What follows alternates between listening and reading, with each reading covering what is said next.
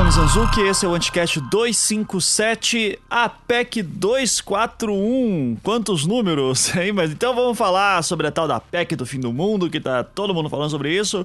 É, o Cunha acabou de ser preso faz uma hora, então, aí galera, foi gravado esse da PEC e ficou muito bom. Quem participou foi eu, o Zamiliano, o João Carvalho Uh, lembrando, Zamiliano do Fala Zamiliano, João Carvalho do Decreptos e também tivemos o convidado Bruno Santos do Projeto Brasil, que é um economista super foda, ele já vai se apresentar também para vocês conhecerem ele melhor.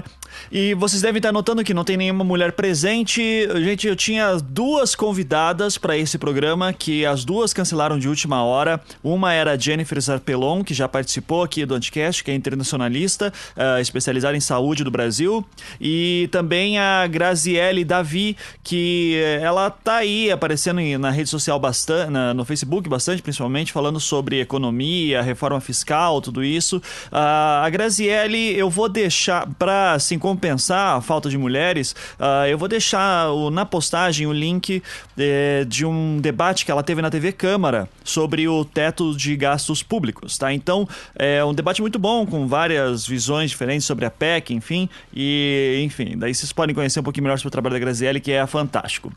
É, a gravação, gente, quando a gente começou a ter, uh, começou a fazer gravação, caiu o pé d'água aqui em Curitiba e eu não sei o que acontece com a internet brasileira, que quando chove vai, vai pro caralho a, a, a conexão, a qualidade da conexão. Então no comecinho vai dar uns probleminhas de voz, depois vai se ajustando. O Felipe fez o possível aí para vocês não sentirem isso, então já peço desculpas, mas ali depois de um tempinho uh, fica estabilizado, fica tudo tranquilo, tá?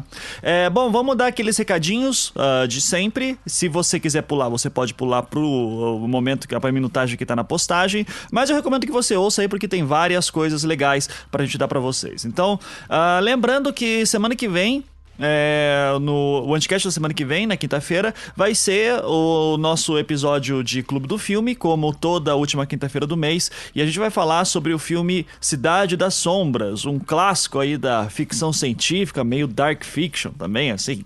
É, pessoal é, foi, saiu mais ou menos na mesma época do Matrix, então muita gente relacionava os dois filmes. É um filme muito, muito legal. Então, se você nunca viu, Cidade das Sombras, Dark City, da década de 90, se não me engano, 97, 98, por aí. Então vejam ali para poder ver o, o Anticast da semana que vem. E outra coisa também, estamos lançando esse programa na quinta-feira, como é o dia do Anticast normal sair. Sexta-feira agora é dia 21 de outubro, que é considerado o Dia Nacional do Podcast, né? Dia do Podcast no Brasil. E em comemoração a essa data, no dia 21 de outubro, sexta-feira, teremos mais um Anticast Vai ser o Anticast 258, uh, ou seja, essa semana tem dois Anticasts. Só que esse uh, programa que vai sair na sexta-feira, ele não vai ser apresentado por mim. Porque lá o pessoal da comunidade Podcast BR, especificamente o Léo Oliveira, uh, do Fermata Podcast, então só lembrando, Léo Oliveira, que eu confundo com o Léo Lopes, então, mas o Léo Oliveira do Fermata Podcast, ele organizou lá, fez uma, fez uma coisa muito bacana, né, de juntar vários podcasts do Brasil, assim, que uh, alguns mais antigos, outros mais novos e tal, uh, e trocar os hosts, trocar os integrantes e tudo isso. Então, amanhã, dia 21, vai ter Anticast Extra que não vai ser comigo. Eu estarei em outro podcast que é o Feijoada Noturna, tá? Então, é, vocês vão poder ouvir eu em outro, no podcast de outra pessoa e discutindo com outras pessoas sobre temas do, sobre podcast. Então, não estranhem se você é assinante do feed e aparecer um Anticast que não sou eu apresentando, o pessoal vai explicar tudo certinho. Então, essa é uma, é uma iniciativa muito legal, assim, para a gente poder uh, aumentar e fomentar a cultura podcast no Brasil. Então, dia do podcast, dia 21 de outubro, o Anticast 258 vai ser sobre isso, o Anticast duplo essa semana, só para vocês aí, espero que gostem. E passando para aqueles recados de sempre também, seja nosso patrão, contribua com a quantia que você puder para que o Anticast continue acontecendo. Então, a partir de um dólar por mês, ou uh, lá no nosso Patreon, ou a partir de 15 reais, 15 reais não, 5 reais por mês no PagSeguro, ou a quantia que você quiser, quiser dar 15, 25, você que sabe lá, tem várias quantias para você poder escolher. Uh, ah, para saber mais informações, você pode entrar em anticast.com.br barra seja patrão e lá explica tudo certinho. Quando você vira patrão, você contribui para que todos os podcasts da casa do Anticast uh, continuem, como o Anticast, Projeto Humanos, visualmente, não obstante, feito por elas, três páginas que essa semana infelizmente não teve, porque deu probleminha no áudio, mas daqui a duas semanas volta, sem, sem risco. Uh, o feito por elas eu já falei, eu tô, devo estar. Tá, ah, o Salvo o Melhor Juízo, e sei lá, já repeti, mas também, obviamente, também o É Pau é Pedra, que é feito pelos nossos patrões, que se organizam lá na Cracóvia, que é o nosso grupo fechado no Facebook, que você tem acesso quando vira nosso patrão. Então você vira nosso patrão, pede para entrar na Cracóvia, eu libero lá a tua entrada sem problema. E pra também é, lembrar a galera, né, que é, sempre pede para dar feedback e tudo isso, então eu criei aqui um espaço na sexta-feira, meia-noite, a gente faz um show ao vivo agora, né? O talk show do Anticast, a gente transmite lá no YouTube, no canal do YouTube do Anticast, que é o Anticast Design. Então você pode procurar lá. Uh, fiz, fizemos a nossa primeira edição semana passada, foi bem divertido. Teve George Michael, teve Elton John, teve discussões sobre várias coisas. Então, se você tem uma crítica a fazer a nós, não deixe de participar do talk show. Sexta-feira, meia-noite, da virada para sábado. É, é, só adicionar no, no Skype Anticast Design, sintonizar no seu YouTube e ficar de olho lá que eu posso atender sua ligação ou não, dependendo se vamos ver se você chama minha atenção durante lá. É, e também, por fim, temos nossos cursos, na verdade, os meus cursos no momento, uh, os cursos de storytelling. Eu vou dar o meu curso online de storytelling é, agora, no dia 23 de outubro, domingo, é, vai ser online, então daí você pode fazer em sua casa. É os últimos dias de inscrição, ainda tem algumas vagas, então você pode ali entrar em anticast.com.br barra cursos. E também, se você for de Curitiba, você pode ir no curso que eu darei na Aldeia Coworking, é, que vai ser no dia 5 de novembro. Os links estão em anticast.com.br barra cursos. Então é isso, gente. Espero que gostem. Uh, espero Espero vê-los no talk show sexta-feira. Espero que gostem do programa de dia do podcast que vai rolar amanhã. É, se você está ouvindo isso outro dia, já não vale esse amanhã, então no dia 21 de outubro. É isso, fiquem agora com o programa.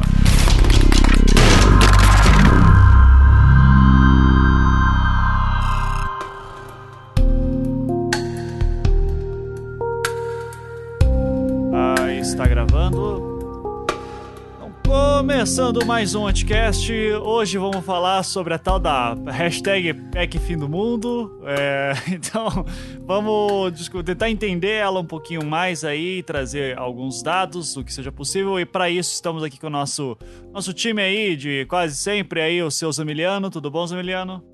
Olá. Tudo bom? Tudo bem. Temos aqui também o seu João Carvalho, para que você tá há quanto tempo sem fumar, João? Ou hoje não tá nesse nível?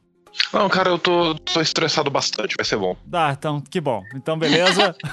então, uh, e temos aqui um convidado também, que é o Bruno Gonçalves Ferreira Santos, que foi uma indicação é, de um ouvinte nosso, o Luiz Paulo Ferreira, lá da Cracóvia. Então, eu queria agradecer ao Luiz pela indicação. É, Bruno, seja bem-vindo. É, eu já vou pedir, Bruno, para que você fale um pouquinho do seu currículo, para a gente poder conhecer você melhor. Então, é, quem você é, o que você faz da vida, qual é o segredo do universo, tudo isso. Obrigado, Ivan. Bom, é, antes de tudo, vou mandar um abraço também para o Rafael e para o Pedro Lacerda, que estavam no Cracóvia lá também, que falaram para lembrar deles, junto ah, com o Luiz. Ah, legal, bem lembrado. E, bom, eu estou, estou fazendo um, um, sou formado em economia no FMG, sou mineiro, e estou fazendo um MBA aqui no, no, MIT, nos Estados Unidos, nesse momento, junto com um mestrado em políticas públicas aqui em Harvard.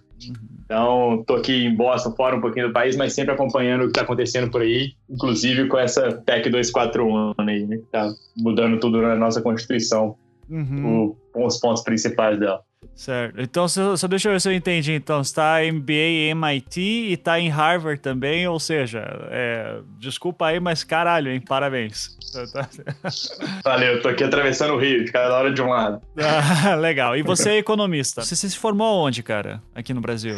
Fiz economia no FMG. Na, o, o, a, perdão, na UFMG? Isso, na Universidade ah. Federal de Minas Gerais. Ah, tá. Então você é de Belo Horizonte também? Sou mineiro. Ah, tá. Então o João aí, tá, teu, teu colega aí de, de cidade, então. Sejam parabéns vocês aí de Belo Horizonte. Vamos lá, então. Vamos começar. É, gente, a questão da PEC 241, então, é, eu vou contar assim o que aconteceu, né? Semana passada, quando isso aí teve a primeira votação na Câmara, é, eu, obviamente, como boa parte da população, fiquei puto pra caralho. Assim, então eu entrei numa bad é, sinistra, assim, de tipo, fiquei de mau humor toda aquela terça-feira. Mal, mau humor, assim, de terça-feira, do tipo assim, eu tinha que dar umas três aulas de orientação e eu tava dando patada em tudo que era aluno, assim. Então, desculpa aí se você é meu aluno e notou que eu tava desse jeito. É, porque a votação foi na segunda-feira, então terça-feira foi o dia que caiu a ficha. Pra aguentar o tranco, daí eu decidi assim, não, já que eu tô no veneno, eu vou, eu, eu vou entrar na merda de uma vez. E, e, foi uma forma que até me deu um alento, assim, porque eu comecei a me enganar a mim mesmo, tentando ver um monte de vídeo no YouTube só de canal de direita, é, de pessoas dizendo como era boa essa PEC. E geralmente, assim, galera lá do Instituto Liberal, Instituto Mises, toda essa galera assim, e, e, assim, vendo o pessoal falar aquilo, eu até me dei uma. Um, um eu, eu, comecei a me enganar para ver se isso era tudo, tudo, tão, tão maravilhoso assim que eles estavam querendo falar. Daí eu dei o choque de realidade dizer, não, cara, eu, tenho, eu preciso entender isso melhor em nível uh, de uma discussão, porque economia não é uma ciência exata uh, e eu precisava ver melhores especialistas para isso. Uh, daí vi uma série de debates que estava tendo. Tem vários debates, inclusive no YouTube. Eu vou colocar alguns links aí para o pessoal poder ver. Uh, e, e, cara, a minha, a minha questão básica é que, assim, eu de fato não sei ainda qual que é. Eu, eu tô puto, só que eu ainda é, tô talvez pensando assim, não, talvez eu seja burro e não tô entendendo os benefícios disso. Então, é, antes de passar a bola pro Bruno, vamos tentar passar aí o, o João, que é um bom explicador. João, você consegue explicar a PEC 241 assim em termos gerais e daí depois a gente vai fazendo comentários sobre ela? Vou, vou, tentar explicar da forma mais rápida e rasteira possível. A, a, PEC, PEC é Projeto de Emenda Constitucional, PEC 241, porque a nossa Constituição não é um livro, é um hebdomadário que a cada semana se altera, né? uma anedota francesa muito boa sobre a nossa Constituição é que uma, uma, pessoa chegou em Paris, tentou comprar uma Constituição de uma loja em Paris, uma livraria que vende todas as Constituições do mundo. Aí falou assim: Ah, eu queria comprar a Constituição brasileira. Desculpa, senhor, nós não vendemos revistas. então. chama PEC 241 porque seria a emenda constitucional 241 né, dessa colcha de retalhos maravilhosa que a gente chama de de Constituição, e a ideia é congelar despesas do governo federal. Isso assim, eu estou é, é, sendo muito rasteiro para deixar mais simples, que seja corrigido pela inflação por até 20 exercícios fiscais. E, assim, o que que, resumindo, a gente pode falar para resumir o que, que é a PEC de teto de gastos? A ideia que o governo tenta vender é frear a trajetória de, de crescimento de gastos públicos e tentar equilibrar as contas públicas, fixando por um prazo até esses 20, de 20 anos, que pode ser revisado depois dos primeiros 10 anos, né, que não é nada, um limite para as despesas, que vai ser o gasto realizado no ano anterior, corrigido pela inflação. Ou seja, na, comparação do que, tipo, o que o, o, dinheiro é capaz de comprar hoje, nos próximos 20 anos vai ser isso, porque a sociedade não cresce, a sociedade não muda, né? As demandas de educação e saúde do Brasil são super bem colocadas, né? Num país que paga quase 50% de juros e amortização da dívida pública, dinheiro é um problema, né? Os banqueiros estão falindo no Brasil, né? A gente vê isso aí no, no dia a dia. Então, né, o governo tão preocupado em construir a ponte para o futuro, por onde os ricos passarão em cima de Jaguar e nós todos moraremos embaixo, tá fazendo esse importantíssimo movimento no sentido de enganar gente que gosta de protestar contra a corrupção usando uma camisa da Nike e da CBF. Né? Então vamos resumir a, a PEC de uma maneira muito fácil. Essa medida irá valer em tese para os três poderes, executivo, legislativo e judiciário, e é uma pena que o Thiago não esteja aqui para comentar a nota técnica da Procuradoria-Geral da República, que fala por que essa PEC é brutalmente inconstitucional e com certeza vai ter uma batalha jurídica uma vez que essa PEC passar. E eu sinto informar, meninos, ela vai passar.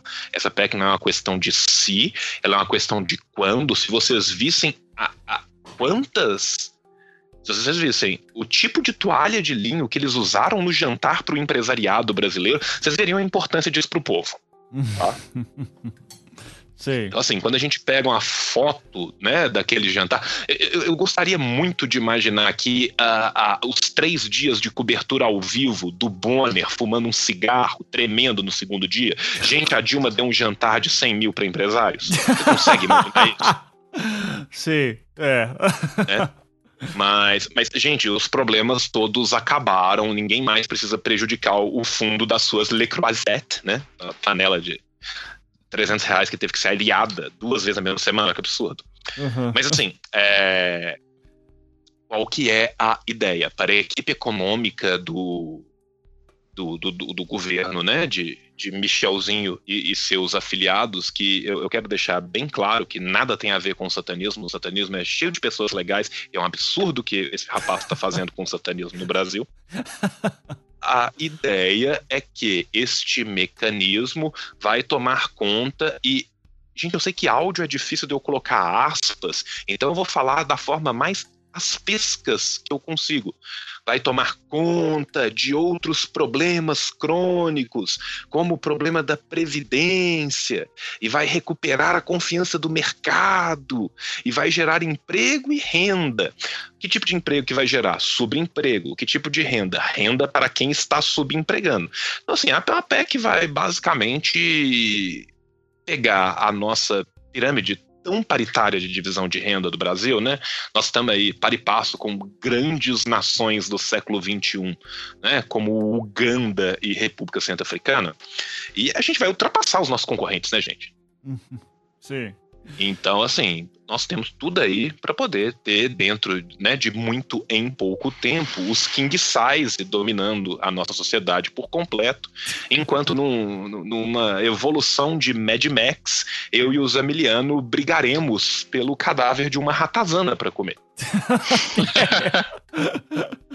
tá. Agora, sendo menos fatalista, a PEC ela tenta mitigar gastos públicos, mas na prática tudo que ela faz é jogar um falso verniz em cima de algo que é completamente neoliberal, inconstitucional, economicamente falho para poder concentrar renda e tornar gente branca e rica cada vez mais rica, porque a ciência ainda não permite que a gente torne eles mais brancos. Uhum, sim. É, bom, então, nesse caso, João, eu, é, eu, eu já vou fazer o ponto, então, que é o é, seguinte. É, gente, desculpa, eu não falei ainda. Eu, particularmente, sou contra. Ah, tá, obrigado. eu tenho, é, nesse ponto, já queria apontar, então, justamente, dar uma resumida ainda maior, que é o, a, a narrativa do governo todo é que tem um rombo nas contas, precisa ter um, um é, precisa ter um limite para isso e o que tá todo mundo ficando com medo é justamente por conta que inclui-se nesses gastos educação e saúde e que seriam os valores reajustados pela inflação baseada no ano anterior só isso a inflação que vai daí o, o nível de investimentos é, e enfim teoricamente é porque teria um rombo nas contas públicas etc é, Minha... Só, só. Claro, fala aí, João. Pequeno dado Desculpa, desculpa mesmo, Ivan, mas assim, é, só lembrando, né, que saúde não chega a 5% do orçamento, né? Uhum. Assim, detalhe, quase não faz diferença, então vamos cortar, né? Aonde de fato faz essa diferença toda, então vamos cortar aí. E saúde e educação juntos jamais chegarão perto dos 42 a 46% que de 2012 para cá vem ocupando juros e amortização de dívida. Uhum. É só um detalhe. Sim. E então daí tem isso também que boa parte da, da discussão é que, cara, mais de eh, exatamente isso, metade do, do, do orçamento está sendo usado para pagar dívida. É, e dívida que... essa que sequer a gente sabe se é essa mesma. Né? Isso, né? porque nunca foi auditada, correto?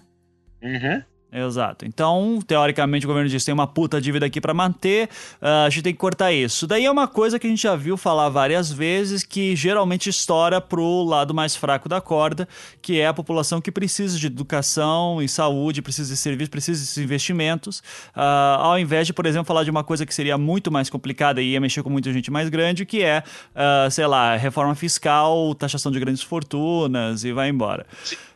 Ivan, eu, eu, eu vou até pedir desculpa pro Bruno, porque eu vou entrar na seara dele que, que não me pertence.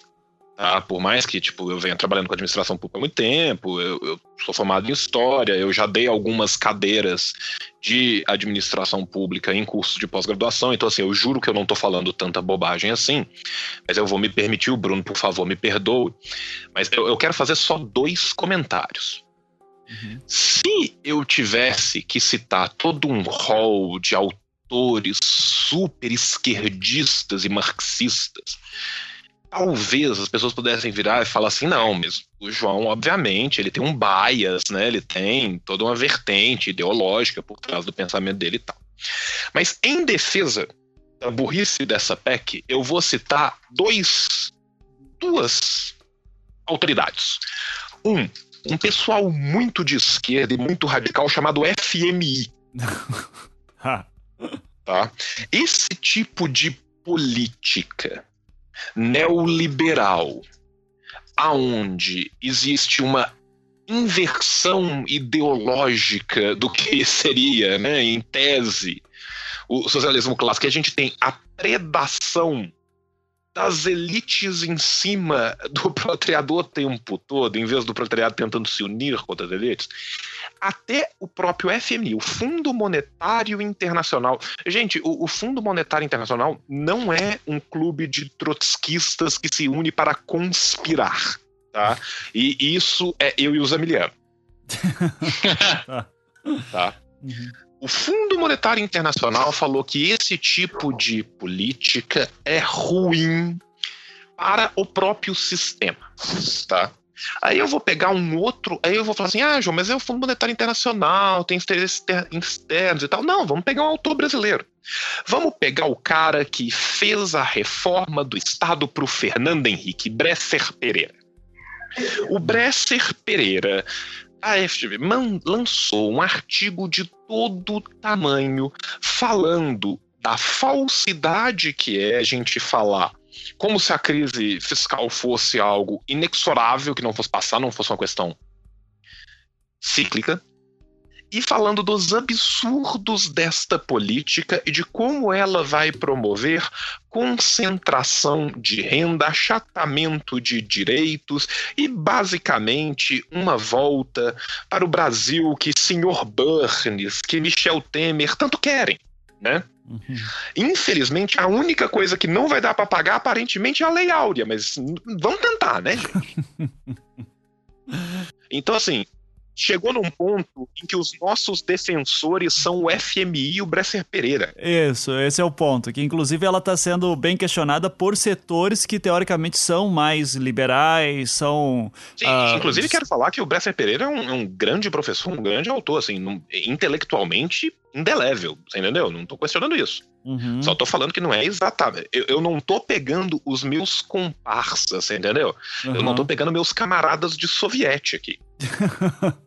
tá.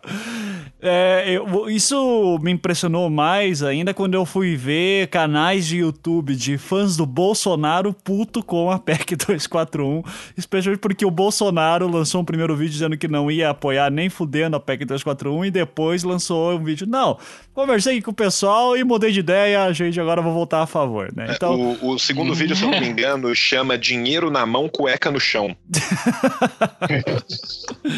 Isso, beleza. Então, Gente, o, o Augusto Lima, que é aquele cara do. eu declaro a guerra. Uau! Ah, sim, boa, boa. É. Foi um cara que também não gostou da PEC, né? Eu achei até. Então, assim, cara, tem alguma coisa errada, assim. Essa PEC deve ser boa, então. É, não é possível. eu também fiquei com essa aí, Zamilhão. Mas tá, vamos fazer o seguinte, então. Gente, a, até o maior comunista do Brasil, o Olavo. é, então, eu, eu, Bruno, Diga uma coisa, de fato tão de sacanagem com a gente ou tem algum fundamento forçando muito a barra essa PEC? Porque, cara, até agora, pra você ter uma ideia, Bruno, só para explicar, eu tava vendo alguma, alguns debates sobre a PEC também entre economistas e do que eu consegui entender, né? Porque economiquez é complicado, mas é, muita gente recomendou para eu ver principalmente uma economista professora da USP, que é a Laura Carvalho, Uh, a Laura Carvalho, ela é veemente contra, veementemente, veementemente contra a PEC 241, enfim, ela fala várias vezes. Tem vários debates dela também pela internet falando sobre isso. Uh, e em um debate que eu tava vendo com um cara que não era totalmente a favor da PEC, mas dizia que a PEC seria para resolver o problema da Previdência que vai estourar daqui a um tempo. Uh, é esse papo. É, ou seja, ai, ai. esse cara, mesmo esse cara que teoricamente era a favor da PEC, estava dizendo o quê? Olha, a PEC em si é uma merda, mas ela serve para cuidar de um outro problema que vai estourar lá na frente, que é a Previdência. E daí a Laura dizendo que não tinha nada a ver, esse problema da Previdência é, é, se você for ver o caso do Brasil comparado com outros países, a gente já se aposenta muito mais próximo do, da expectativa de vida do que de outros países e tal. Então, Bruno, qual que é o fundamento para essa PEC tá passando, assim. Eu queria saber o, se ela tem lógica, porque até o momento eu só estou vendo gente que é, quem apoia geralmente apoia um estado menor, mas mesmo o lance do estado menor, querendo ou não, não é uma, sabe? Não... Fala aí, cara, não sei, fala aí para mim, por favor. Essa PEC, como o próprio João bem colocou, ela do jeito que tá, ela é um absurdo, assim, né? Ela é uma grande enganação e provavelmente não vai nem alcançar o que ela pretende realizar, né? Que é essa reforma do Estado brasileiro para ser um Estado que gasta eficiente, que, que melhora a provisão do serviço. Teoricamente, essa é o, o, a fantasia, né? A, a maquiagem que eles colocam nessa PEC. É, do jeito que ela está hoje, então, com um prazo de 20, 30 anos, com uma vinculação à inflação, ou seja, congelando todos os gastos no preço de hoje, ela é um negócio que ninguém nunca viu em lugar nenhum do mundo, né? Então, assim, é uma...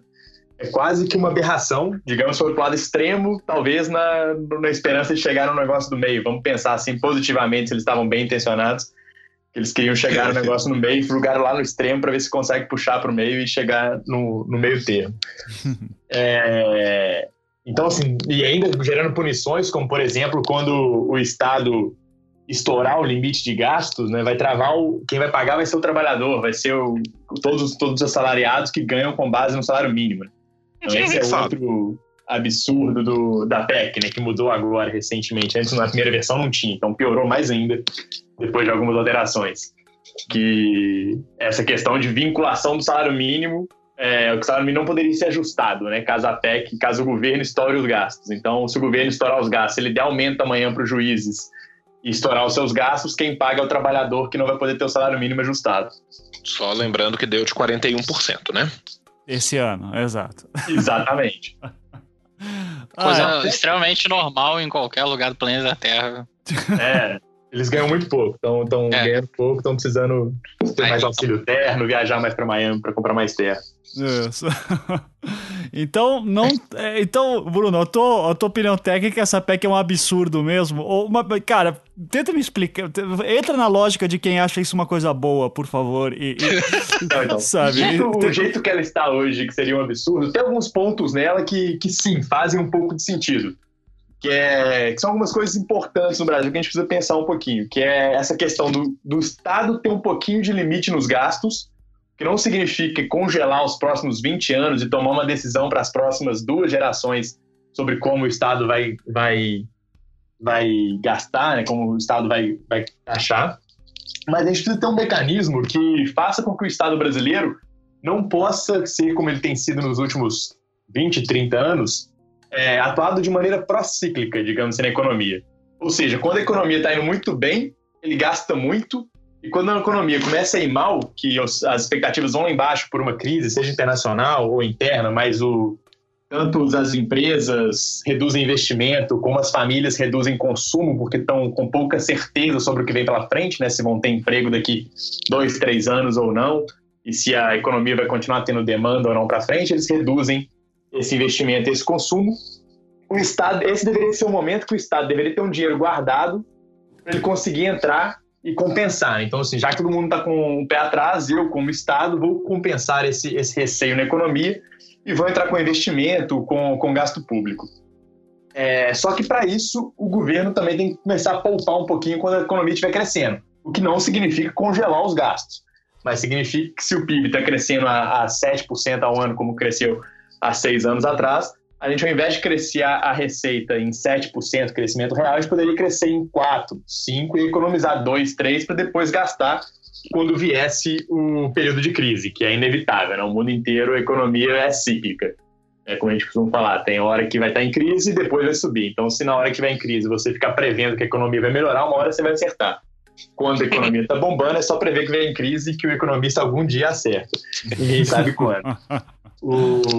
Então isso é importante. E além disso, criar esse limite, o que, que ele faz? Ele gera algumas discussões no Brasil que a gente ainda não tem. É... Não que essa PEC desse jeito seja a melhor forma de fazer isso, mas pelo menos ela pode criar esse tipo de discussão, que é algo importante que a gente tem que começar a ter no Brasil, que é, por exemplo, discutir o impacto que o aumento de 41% no judiciário tem nos gastos para educação e para saúde. Porque, querendo ou não, a gente tem que entender que está vindo do mesmo bolso. Né? Então, assim, hoje no Brasil parece que são coisas separadas. Eu estou discutindo aqui, o Brasil está passando em crise, eu preciso reduzir o gasto, mas eu vou lá e dou 41% de aumento para o judiciário, porque eles merecem, porque tem 10 anos que não eles não recebem aumento para que já ganham mais de 100 mil reais. Uhum. Então, eles ganhavam 100 mil em 2005, eles continuam ganhando 100 mil, coitado hoje. Eles têm que aumentar. É, então, esse tipo de discussão é uma coisa que falta no Brasil e que essa PEC, pense, não essa PEC, né, mas um instrumento de, de contenção do gasto, de um pouquinho mais de, de fazer com que o governo entenda que ele tem um certo limite, é, poderia criar, né, poderia gerar no país. Então, esses são alguns pontos interessantes que, a, que o conceito por trás da PEC pode ter e que já foi implementado por vários países no mundo. Né? O Chile implementou Bruno. há pouco tempo atrás. Fala aí, João. Oi. É, eu só, desculpa, é porque eu tentei escrever aqui, meu teclado travou, é só pra avisar que eu tô com a mãozinha pra cima, que eu quero só conversar uma coisa com o Bruno depois, desculpa. Ah, tanto tranquilo, mas fala aí. Fala, termina aí, Bruno, e daí o João faz um comentário.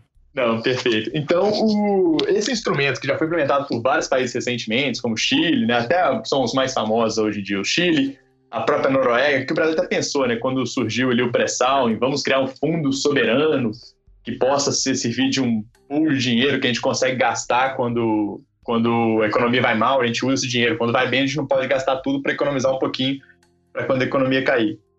Então, isso são instrumentos interessantes. Não essa PEC do jeito que é hoje, que é um congelamento do gasto, como se hoje o Brasil já gastasse muito em saúde e educação, que é mentira, e, e nem como se hoje o país tivesse um gasto do governo como percentual do PIB muito grande, que também é outra mentira. Né? Se a gente ranquear os países do mundo aí como percentual de o gasto do governo como percentual do PIB, o Brasil vai estar ali por volta do quadragésimo lugar. Uhum. Então, tem muita gente que gasta muito mais que a gente, inclusive país, a maioria deles, inclusive países desenvolvidos, né? Justamente por isso, eles têm uma, um serviços públicos de muito maior qualidade. Então, esse é o problema. Né? A PEC hoje trava o orçamento como ele é hoje. Mas a gente precisa ter uma discussão de que o governo não pode simplesmente gastar desenfreadamente, é, que isso compromete gerações futuras. Né? Então, digamos, se o governo de hoje resolver gastar tudo que ele tem hoje, na economia atual, no nosso sistema atual, ele vai se endividar e no futuro as próximas gerações vão pagar pelo, pelo que a gente gastou hoje, né? Uhum. Então tem um certo, uma certa lógica, se a gente quiser puxar lá no fundo, que é interessante da PEC, mas não com não para ser implementado dessa forma como está sendo hoje. Sim, sim. E aí, João, manda aí. Eu, eu, quero pontuar duas coisas, como o Bruno também disse. É, basicamente, o que o governo tem que aprender são duas lições super contemporâneas em economia, que uma vem do, do nosso querido La Fontaine, da fábula da cigarra e da formiga, né? E que a outra vem basicamente do, do entreguerras que é assim o, é impressionante a, a, a cupidez nos gastos públicos. Eu concordo com o Bruno. Agora, eu acho que a gente tem que aprofundar um pouco a discussão que para além de controle de gasto, o que a gente tem que ter é accountability democrática desses gastos. E a gente não tem.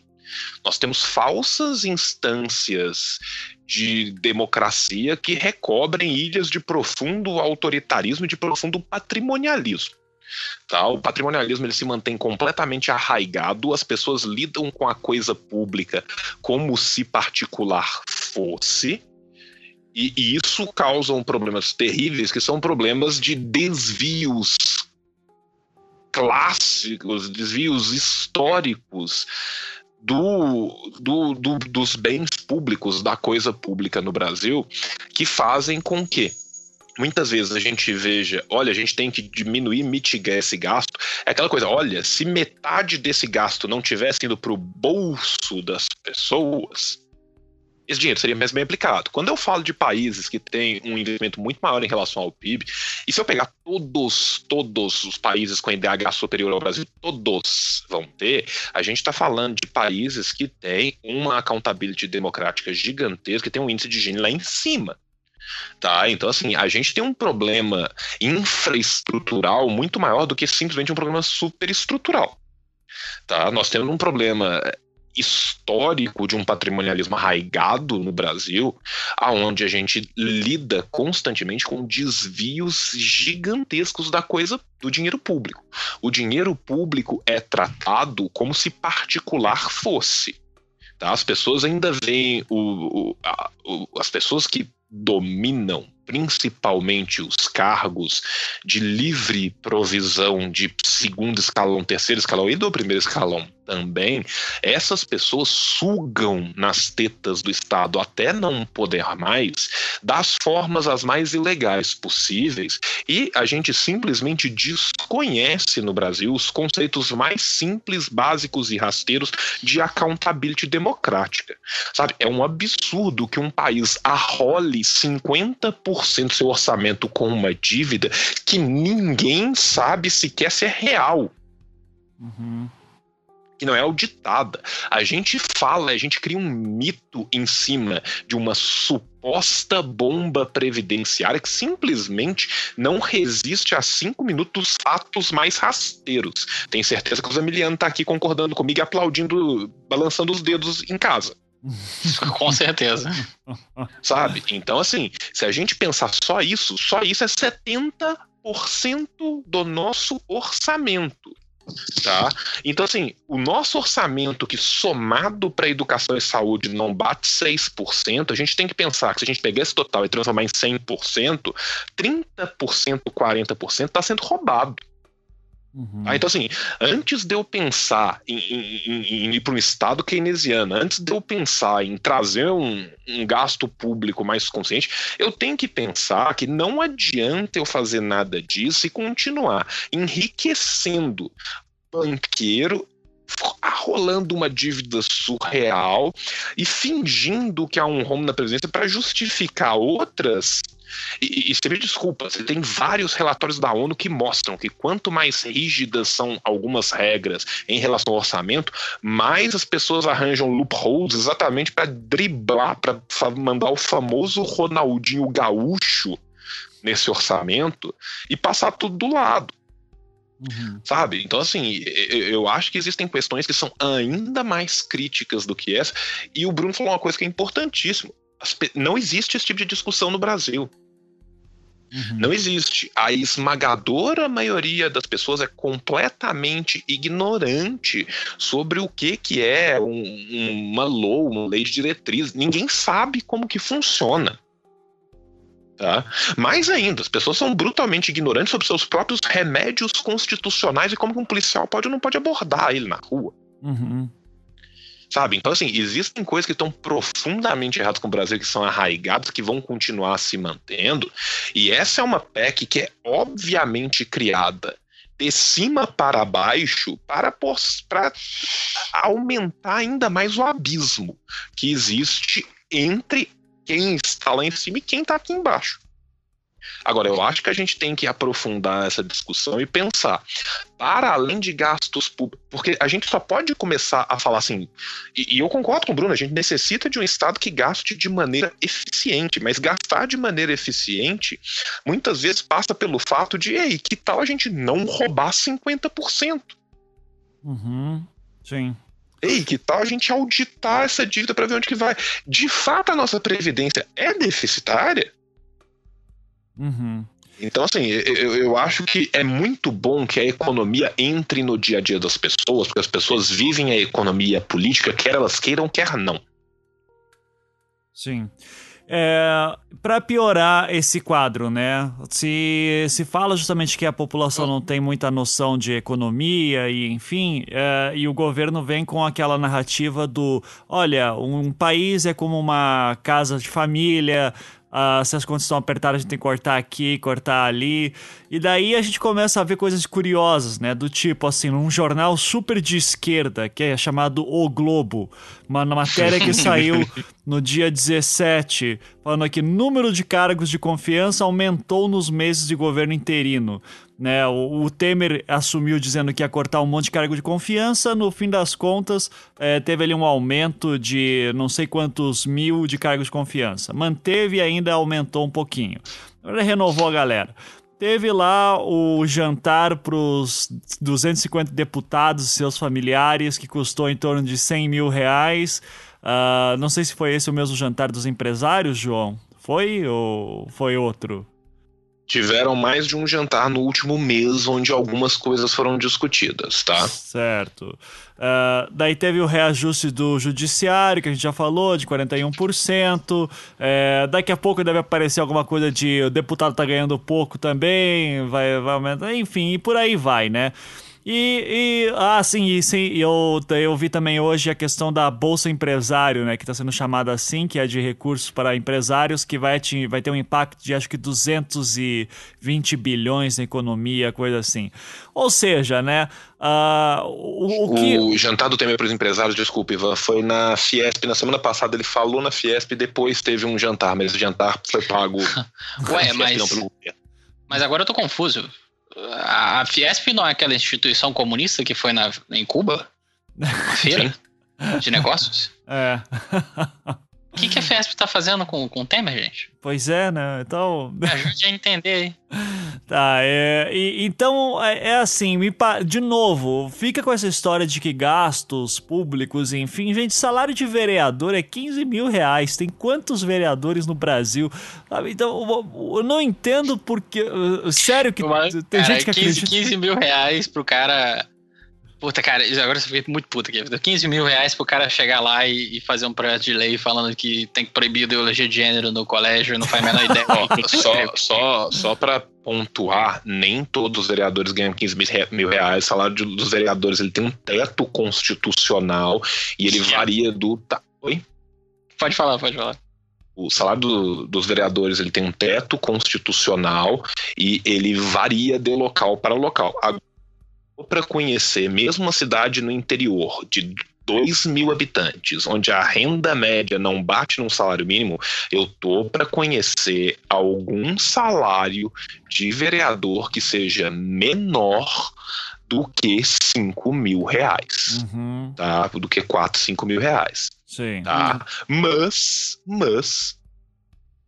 É, o, o, salário dos vereadores ele não é 15 mil reais. Então, assim, só para vocês terem uma ideia, um salário de um vereador no Rio de Janeiro vai ser 14 mil reais, em Cuiabá vai ser 14 mil reais, em Belo Horizonte é um, um pouco menos, eu acho que é 13 qualquer coisa, uma coisa assim, você entendeu? Uhum. Agora, tem lugar, por exemplo, como né, São Paulo, que bate em quase 20 mil.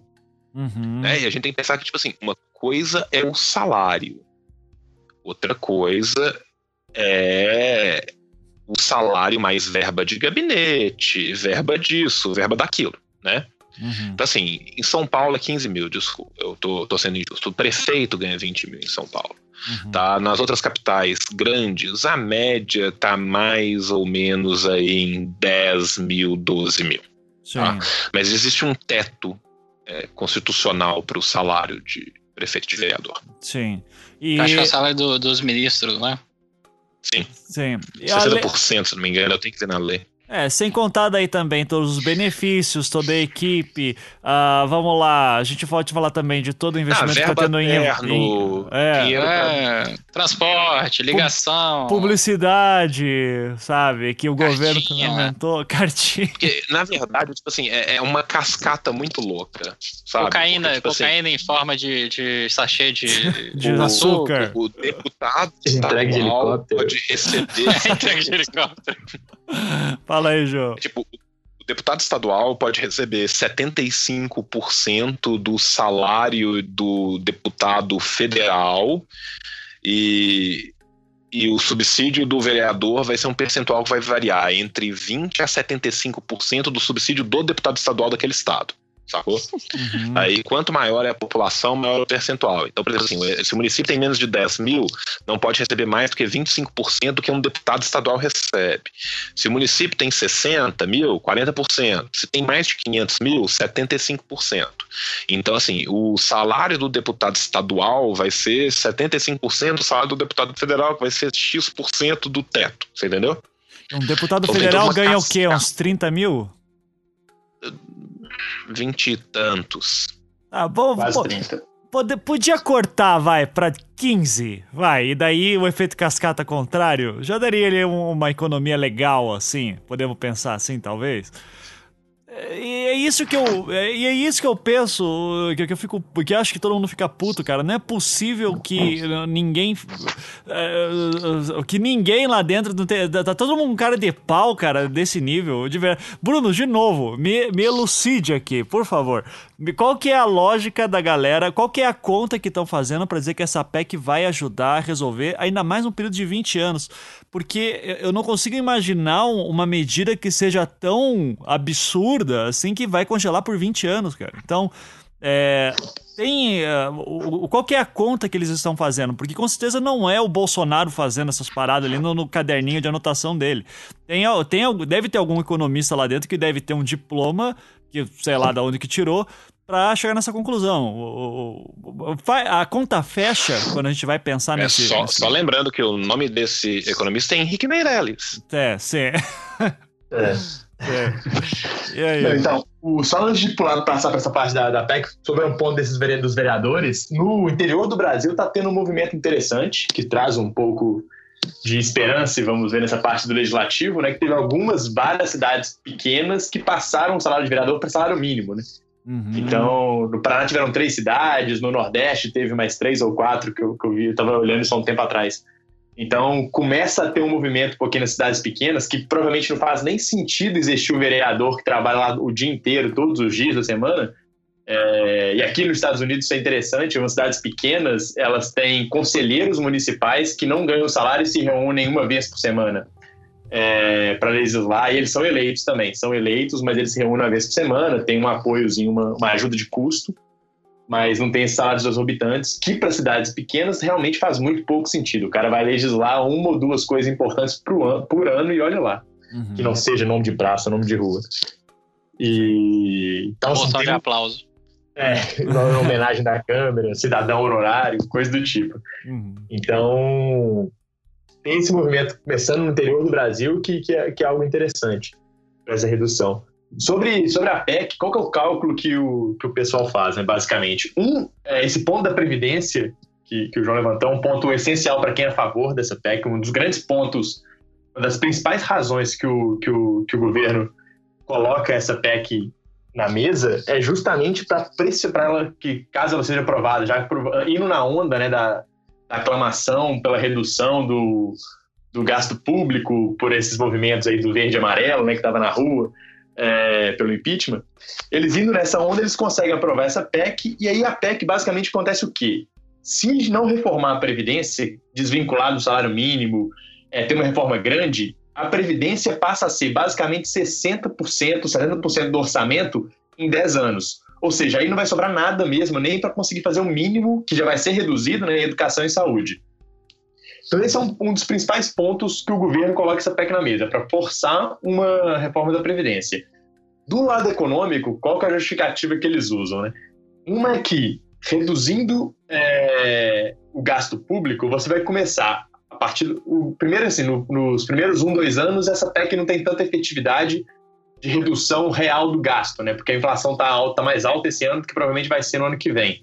Então, enquanto a inflação do ano anterior estiver mais alta, você ainda tem um certo crescimento real do gasto. Mas daqui dois, três anos isso deve se inverter e aí você começa a ter uma, uma sobra no gasto público, né? O, o governo começa a crescer, o, o, a economia começa a crescer novamente, o governo começa a receber mais e o governo começa a ter superávit. E a ideia do, do, do assessoria do Ministério da Fazenda é que justamente ao fazer essa PEC de 10, 20 anos, que daqui 5 anos, 6 anos, você começa a ter superávites nominais. Ou seja, você começa a ter dinheiro e sobra para poder pagar a dívida. Né? Hoje, basicamente, o, você tem superávites primários que não contam, é, o, não inclui os pagamentos de juros, amortização da dívida, é, e com esse e o superávit nominal, que é o quanto de dinheiro mesmo, né, que entrou e saiu do cofre, basicamente, né, simplificando, quanto que entrou naquele ano, quanto que saiu. Se entrou mais do que saiu, você tem um superávit nominal. E isso nunca aconteceu no Brasil no ano fechado. Aconteceu é, o primeiro trimestre que isso aconteceu no Brasil, nos últimos 30, 40 anos, antigamente a gente não tem muita informação sobre isso, foi em 2008, na, na gestão do Lula. É, então a ideia é que você começaria a ter é, superávites nominais e a partir daí teria que pegar um. Você começaria a pagar a dívida e, e reduzir né, essa dívida no longo prazo. E com isso você reduz o tanto que você paga de juros e aí sobraria mais dinheiro para poder fazer tudo com essa redução do, do pagamento de, de, juros anual que a gente tem no orçamento e também a taxa de juros, ou seja, você incentivaria mais com juros menor, você incentivaria investimento do setor privado e até mesmo o consumo das famílias, já que elas podem se endividar pagando juros menor. Então essa é basicamente a argumentação, né? De um lado, botar pressão na, na Previdência, que, tem, que aí eles vão forçar com certeza a reforma da Previdência que vão colocar na mesa previdência versus saúde e educação e, e garantir, teoricamente, para eles, né, pelo, pelos cálculos que eles fazem, um juros menor e um pagamento da dívida. Então, uma redução da dívida do PIB, que aí daí, a partir de 10, 20 anos, você teria um monte de dinheiro no bolso e poderia voltar a investir é, em saúde, educação, infraestrutura, em melhoria do país. O que não faz tanto sentido se você pensa em crescimento econômico, em várias vários modelos, várias evidências que a gente tem né, de que alguma em determinados países gastos em educação geraram retornos em crescimento, investimentos em infraestrutura também reduz o custo do país e gera crescimento. Então, essa ótica de você fecha as, as portas, para de gastar, trava o bolso do governo por 10, 20 anos, depois a gente corre atrás e investe de novo quando a gente estiver sem dívida, está faltando aí algumas análises de qual vai ser o impacto disso no crescimento econômico. Uhum. Então, isso ainda falta. Não vi pouquíssimas coisas conclusivas, de, mesmo do lado de quem é a favor dessa PEC. Eles mostram que vai sobrar dinheiro de juros e mostram que os juros vai reduzir, o que faria realmente sentido. Mas qual que é o impacto que a gente vai ter nas próximas gerações? Né? Ao reduzir investimento em educação, tendo menos pessoas capacitadas, deixando de avançar em muita, muitas áreas da infraestrutura. É... Abandonando as políticas sociais. Exatamente, abandonando assistencialismo e vários outros casos. Então, qual que é o impacto é... disso que vai ter no, no nosso crescimento também? Uhum. Deixa eu só fazer um pequeno comentário. Quem era, o, pergunto a vocês, meninos, o presidente do Banco Central no único trimestre em que tivemos, de fato, um superávit nominal? Quem era? O próprio Henrique Meirelles, uhum. durante o governo do Lula, seguido da declaração de Fernando Henrique, se eu soubesse que o Lula ia ser tão bom assim, eu mesmo tinha votado nele. Depois que o Henrique Meirelles saiu, dessa presidência do Banco Central do Brasil, ele foi fazer o quê, gente? Ele foi ser presidente mundial do Bank Boston e membro do conselho da Lloyd britânica. Uhum. Será que o cara que ajudou a fazer a política onde os bancos tiveram mais lucros no Brasil na história presidente e fazendo parte do ciclo de todos os grandes bancos do capitalismo transnacional. Iria fazer uma política que pode ajudar esse pessoal a ter ainda mais lucro? Uhum. Será? é. Eu queria Fala fazer aí. uma pontuação, não sei. João, você terminou? Não sei. Sim, terminei. Eu só queria jogar muito na cara para onde que esse dinheiro vai ir. Ah. Obviamente, esse dinheiro vai todo para a criação de unicórnios que foi comprado semana passada pelo tempo, sacanagem. é... Então, eu tava, tava eu aqui pensando com meus botões sobre a PEC e tudo mais, eu, antes de eu chegar da, da, da, da, gravação aqui, eu tava muito puto, né, porque eu tava explicando um pouco disso pro meu pai, aí eu sentei aqui no computador e falei, porra, tu vou ver um vídeo de gatinho aqui porque eu preciso me acalmar. Aí eu fui ver vídeos de gatinhos. É, e depois de ver os vídeos de gatinhos, eu, eu pensei é, algumas outras questões. Eu sou assistente social, né, de formação. É, e a gente tem que lembrar na medida do possível, né? E aí eu lembrando das minhas aulas sobre política pública do Brasil, etc., história de política pública no Brasil, é, que essa política que vai ser implementada aí pelo governo Temer, né? A, a tentativa disso, na verdade, né? De, de, implementar isso no governo Temer, é uma tentativa do que a gente já falou, né? Da questão de você conseguir privatizar e para você conseguir até mesmo é, reduzir a participação do Estado, por exemplo, na previdência social pública, né? A gente tem que lembrar que existe a previdência privada. Uhum. É pública e estatal. É... Então, o que, que acontece? Assim, muitas vezes as pessoas elas pegam e falam assim, não, o Brasil ele precisa né, fazer uma limitação do, do gasto orçamentário dele. E aí eu fico um pouco confuso nessa hora. Não sei se vocês podem até me ajudar em relação a isso. Mas até onde eu sei, o orçamento do, do Brasil, né? E aí eu estou falando da União, dos estados e dos municípios, ele é delimitado todos os anos numa votação em que você tem né, a lei orgânica, a lei orçamentária anual. Né? Você uhum, tem a lei uhum. orçamentária anual federal, exato. A lei orçamentária estadual e a lei orçamentária municipal. Né? Cada um desses entes federados tem, e a lei orçamentária do Distrito Federal. É... O que ocorre é que não existe nenhuma legislação no Brasil que fala que o governo estadual, federal, municipal e distrito, distrital tem obrigação de é, gastar exatamente o que foi votado na lei orçamentária. Uhum. Né? Uhum. O governo federal não tem obrigação nenhuma disso. De chegar e falar assim: olha só, nós orçamos para esse ano 100, 103 bilhões de reais para saúde. A nível federal, estadual, municipal, com CEPAS, etc, etc. Quando você chega no final do ano, você descobre quanto foi que executou. Ah, a gente gostou isso aí e executou, sei lá, 60 bilhões, 70 bilhões. É porque vai chegando o fim de ano, né? E aí eles vão começando a ter que primar pelo déficit, ou pelo, pelo superávit primário. Né? Falou, uhum. ó, superávit primário tá ficando apertado aqui, tira um pouquinho, que desvincula um pouco dessa receita aqui que a gente, que a gente colocou para pagar um pouco mais o, o superávit primário. Quando você cria uma legislação que vai criar um teto em cima de um, um assim dito teto, né? Porque afinal de contas é, esse orçamento é votado, então é, você tem toda uma discussão, uma troca de favores do governo federal com os deputados federais e assim por diante, é, senadores. É, quando você coloca esse teto, né? Você vai segurando esse orçamento, você faz que né, obviamente, que já foi dito aqui, que fique estagnado essa, essa, essa receita.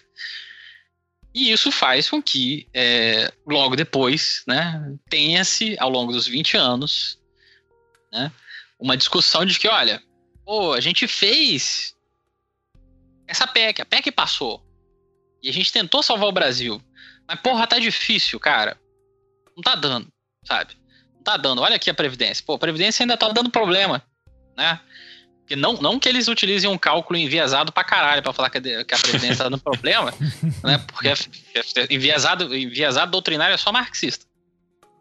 É, não que eles usem um, um, orçamento enviesado pra caralho, né? Desconsiderando o artigo 195 da Constituição Federal, né? Os demais impostos que eles deveriam repassar para a Previdência Social também, porque o governo federal, estadual e municipal cagando para isso há anos. Eu falei isso num, podcast há um tempo atrás. O Thiago Hansen não vai deixar eu mentir, porque ele concordou comigo.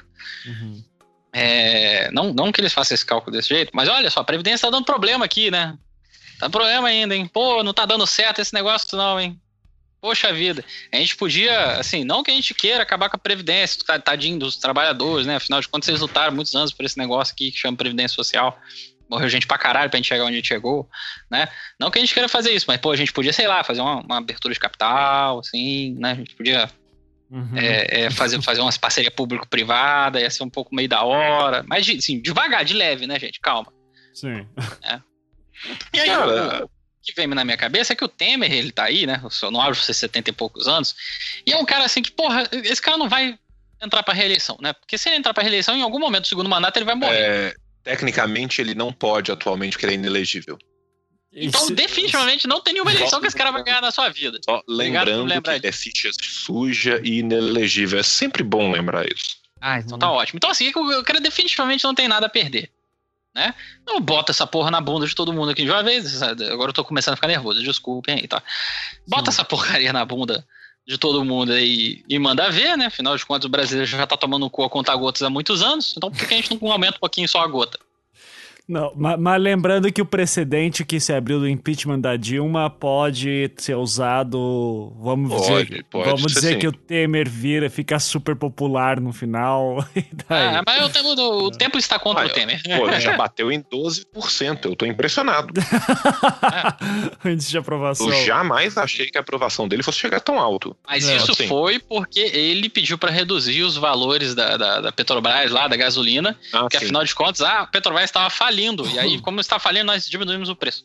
Uhum. Sim, a Petrobras estava falindo e anunciou o maior lucro trimestral de, dos últimos 20 anos. É. Sinal é. claro de falência. Uhum. Óbvio.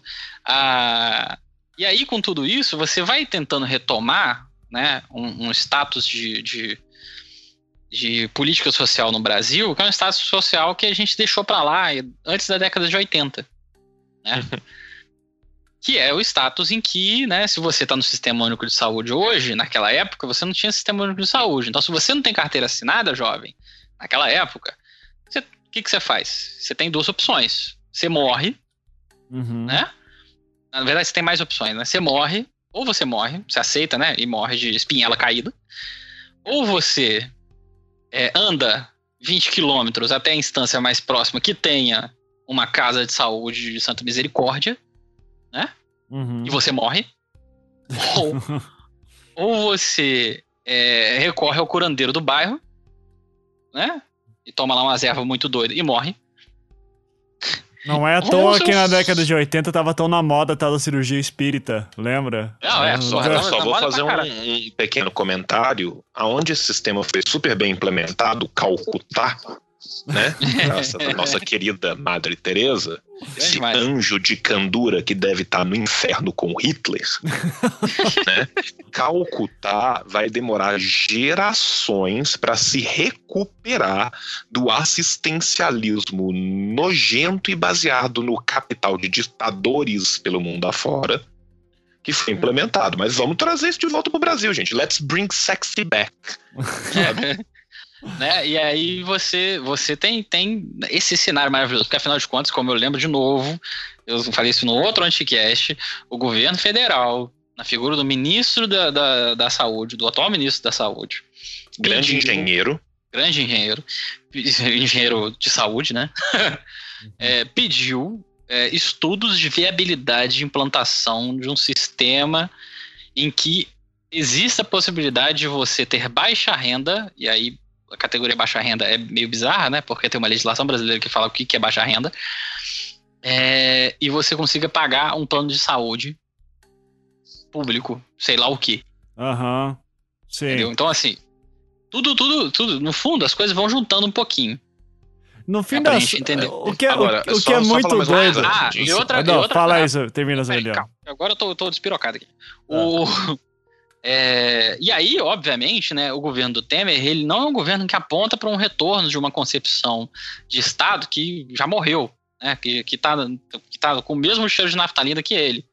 Quando ele, por exemplo, coloca a senhora Marcela, ou, ou Michela Temer, uhum. é, para a Secretaria de Assistência Social, e aí, de repente, aquela pessoa com aqueles vestidos maravilhosos está de trancinha e a porra de uma roupinha que lembra uma madame de caridade.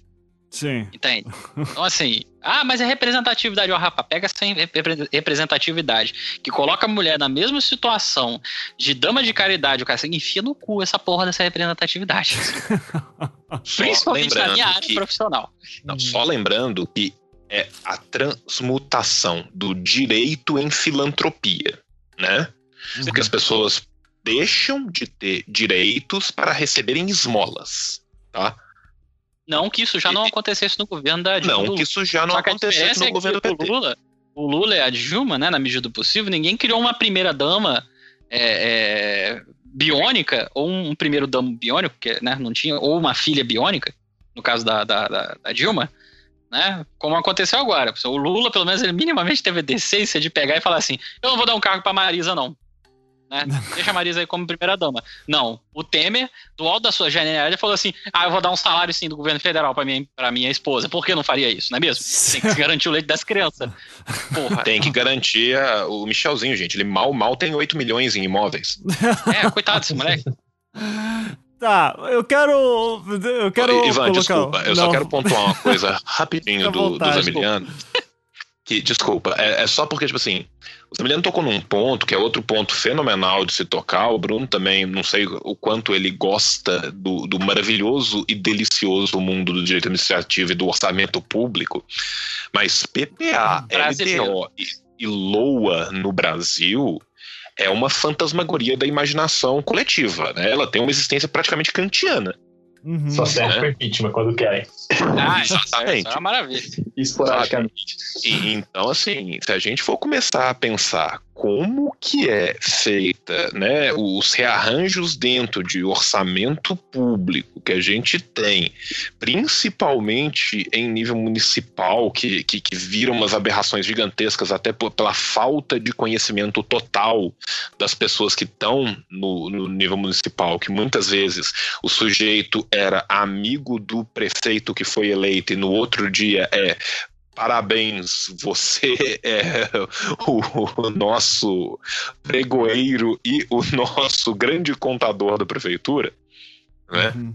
Então, assim, isso leva a, a coisas bizarras na, na, na, marca de administração pública brasileira, onde PPA, LDO e LOA são letras mortas que não se comunicam entre si e acontecem as coisas mais bizarras. Isso vem acontecendo em âmbito federal há milênios, gente. As desvinculações de receita da União, as DRU, é, é, é uma coisa que, tipo assim, sinceramente, tinha que ser estudado ao mesmo tempo por cientista político por astrofísica e pelo Padre Quevedo, sabe? É, é um fenômeno assim. É, é, um, é um lugar de pós-modernidade. Então, assim, existe toda essa possibilidade da lei de fato jazer enquanto letra morta. Com, concordo com o Gabriel. O que ainda talvez pior, que ainda vai ser usado para um discurso populista de truísmos baratos, sabe? Tipo assim, aquele, aí você está pensando assim, o que é um truísmo barato? O truísmo barato é quando você abre um banner da Folha e tá escrito lá, jornalismo de verdade precisa de dinheiro. Puta, Não, e assim, rapidinho, e, e isso, assim, essa, essa narrativa, né, do vamos fazer e tudo mais, nanana, que vai começar a dar errado, que de repente eu tenho certeza que vai aparecer um milagreiro, porque assim, o Brasil ele gosta pra caralho, Brasil que só tá de tradição, né, católica, apostólica, romano, judaico-cristão ocidental, cacete, ama um milagreiro. Você não pode aparecer uma figura que vira o Messias, uma hora o Joaquim Barbosa, outra hora o Moro, né? Quem, quem mais foi o Messias nessa porra aqui? Todo mundo é Messias. O outro foi Cara, o Fernando Henrique Cardoso. O próprio Lula. Pô, Antes Lula. disso, gente, o fim neto, cara. Vamos crescer o bolo para depois repartir. ah, do fim neto. É, é milagre assim, econômico, projeto... que delícia. Aí, de repente, quando o negócio, quando o negócio da 241 começar a dar errado, vai aparecer um milagreiro e vai estar tá todo mundo desesperado e vai falar assim: Nossa senhora, vamos aceitar esse negócio aí. E vai estar tá tudo errado de novo. Uhum. Eu quero então colocar uma situação hipotética aqui, tá? Vamos dizer que por um milagre muito louco dos próximos dois anos, sei lá, o Zé Maria do PSTU fica uma pessoa super popular assim e ganha as eleições no primeiro turno em 2018, tá? Dá para derrubar essa PEC numa próxima eleição ou uh, numa próxima gestão? Ou a coisa é tão. é, é, é tão sei lá, orgânica que não é... tem como tirar. A minha previsão é que no primeiro, no primeiro dia de mandado do cara, na hora que ele falar assim, essas são minhas propostas, no dia seguinte tem golpe militar. Essa é a minha previsão. É, eu vou ser muito sincero com você. Não vai ter o primeiro dia do essas são as minhas propostas, porque a gente tem que dar o golpe antes do. A gente tem que fazer a revolução antes do golpe. Exatamente. Então, assim, tá bem na, na, no negócio tal, é a hora de ir pra rua, gente, e pegar em armas, porque esse omelete não vai sair sem os ovos serem quebrados, sabe? Tipo assim, eu, eu, eu, eu sinto muito a, a, todos os meus colegas né, do socialismo reformista, do socialismo evolutivo, né, de todos os não socialismos de pós-modernidade, mas assim, é, é, esse ovo, sabe, esse omelete não vai sair de dentro do ovo sozinho portando uma miçanga. Então, assim, mas tudo bem.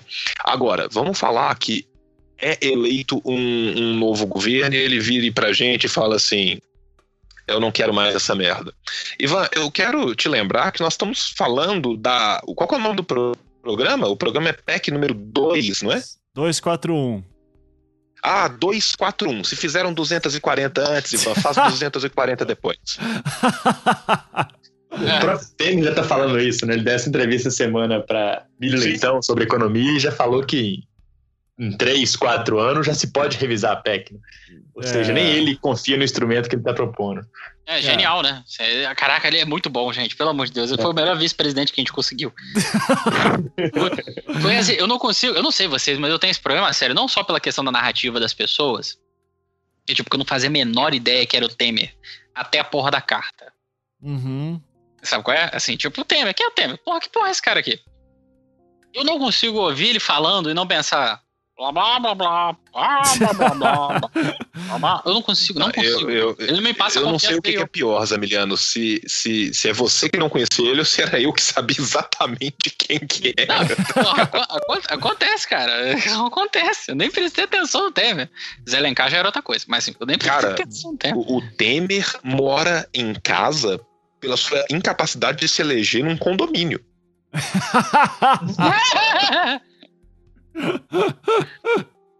Mas ele é um grande constitucionalista. É, não, não é, cara. Não, não é. E, tipo, em defesa dos constitucionalistas do Brasil, não é nem só dos grandes, não. Tá, então vou. O Temer vai ficar na história como constitucionalista, como ele vai ficar como poeta latino. Uhum.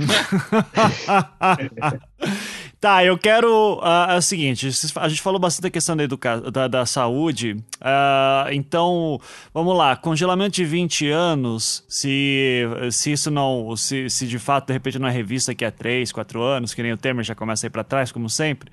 mas que daí. É, isso, obviamente, então, quando o, o João fala de uma política neoliberal, é porque isso, querendo ou não, vai forçar pelo menos duas gerações, daí, como o Bruno falou, de que, cara, preciso estudar e não tem professor, não, não abre concurso para professor, a escola tá caindo aos pedaços, tem que pagar isso. Então, vai, vai uma massa de privatização aí grande em relação a isso. A gente já viu isso, uh, por exemplo, no segundo governo FHC. Quem estudou em federal naquela época lembra o que, que era a delícia de não ter giz em sala de aula, é, papel higiênico no, no, banheiro e por aí vai, não, né? Não, não, não, não, que isso ainda não aconteça, só não, que é, é, eu só é, quero é. dizer bem claro que o papel higiênico não, ainda continua é. existindo, ah. né? Só. Não, não, que, não que o Haddad tenha colocado nos seus anos de governo, agora eu vou falar mal do Haddad, as pessoas vão ficar tristes. Ah, tá. É, não, não que o Haddad, no, no, na época que era ministro da Saúde, não tenha colocado um monte de estudante um monte de container lá em Macaé e eles estão lá até hoje. Uhum. Uhum. Não queria, não queria, o Haddad é demais, tá, é, gente? Gente, só lembrando que o Henrique Meirelles, que deu o maior lucro para os bancos na história, foi o ministro da Economia do Lula, tá? Uhum. Do, do Lila, a gente tá do falando Lila. errado. Tá? então, Lila. assim, só para lembrar pro pessoal do PT que às vezes não lembra e pro pessoal do PC do B que tá super ocupado porque as bolas do PT são enormes e tampam os olhos. né? Tá. Que esse governismo cego não legava a nada. Agora, é, é só a gente pegar e pensar o seguinte, Ivan. Se a PEC já tivesse funcionando de 2006 para cá, ou seja, hoje a gente tivesse no final dos primeiros 10 anos da PEC, Uhum. Tá? O orçamento da saúde seria 40% menor e o salário mínimo seria 30 e poucos por cento menor do que é hoje. Tá, tá? João, é bom, você... bom, bom você pensar, é bom você ter levantado isso, porque eu, desculpa te interromper, mas é que esse é um ponto importante. Eu, eu vi muita gente fazendo esse cálculo, eu vi muita, só que o meu Facebook, ele é doutrinário para a esquerda, não adianta. Eu, eu tenho que, é, eu, eu queria saber do Bruno especificamente, que é a pessoa isenta aqui dentro. É o isentão aqui do grupo hoje. Bruno, esse cálculo tá certo, cara? Quando eu falo eu só assim... a quarta internacional, desculpa. É, exatamente.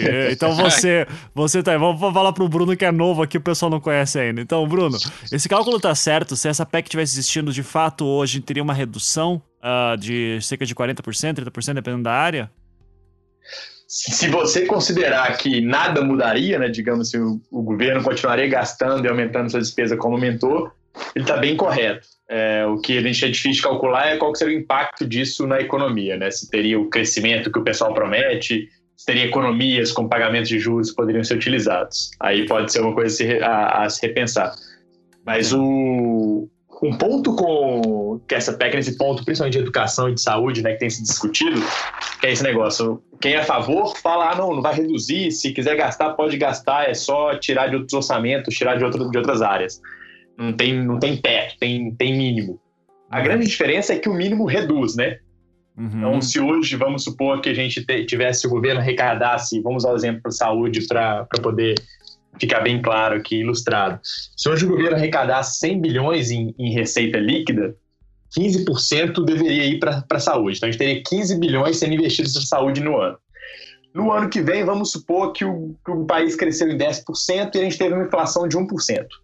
Na regra atual, seriam obrigatórios no ano que vem que o governo gastasse no mínimo 16 bilhões e 500 milhões em saúde. Na regra pós-PEC 241, no mínimo ele vai ter que gastar 15 bilhões 150 milhões, né? Porque é só o que gastou nesse ano ajustado pela inflação, não ajustado pelo crescimento da receita. É, então, essa diferença aí de 1 bilhão e 350 milhões que não necessariamente vai ser reduzido da saúde. Só que aqui entra uma diferença gigantesca.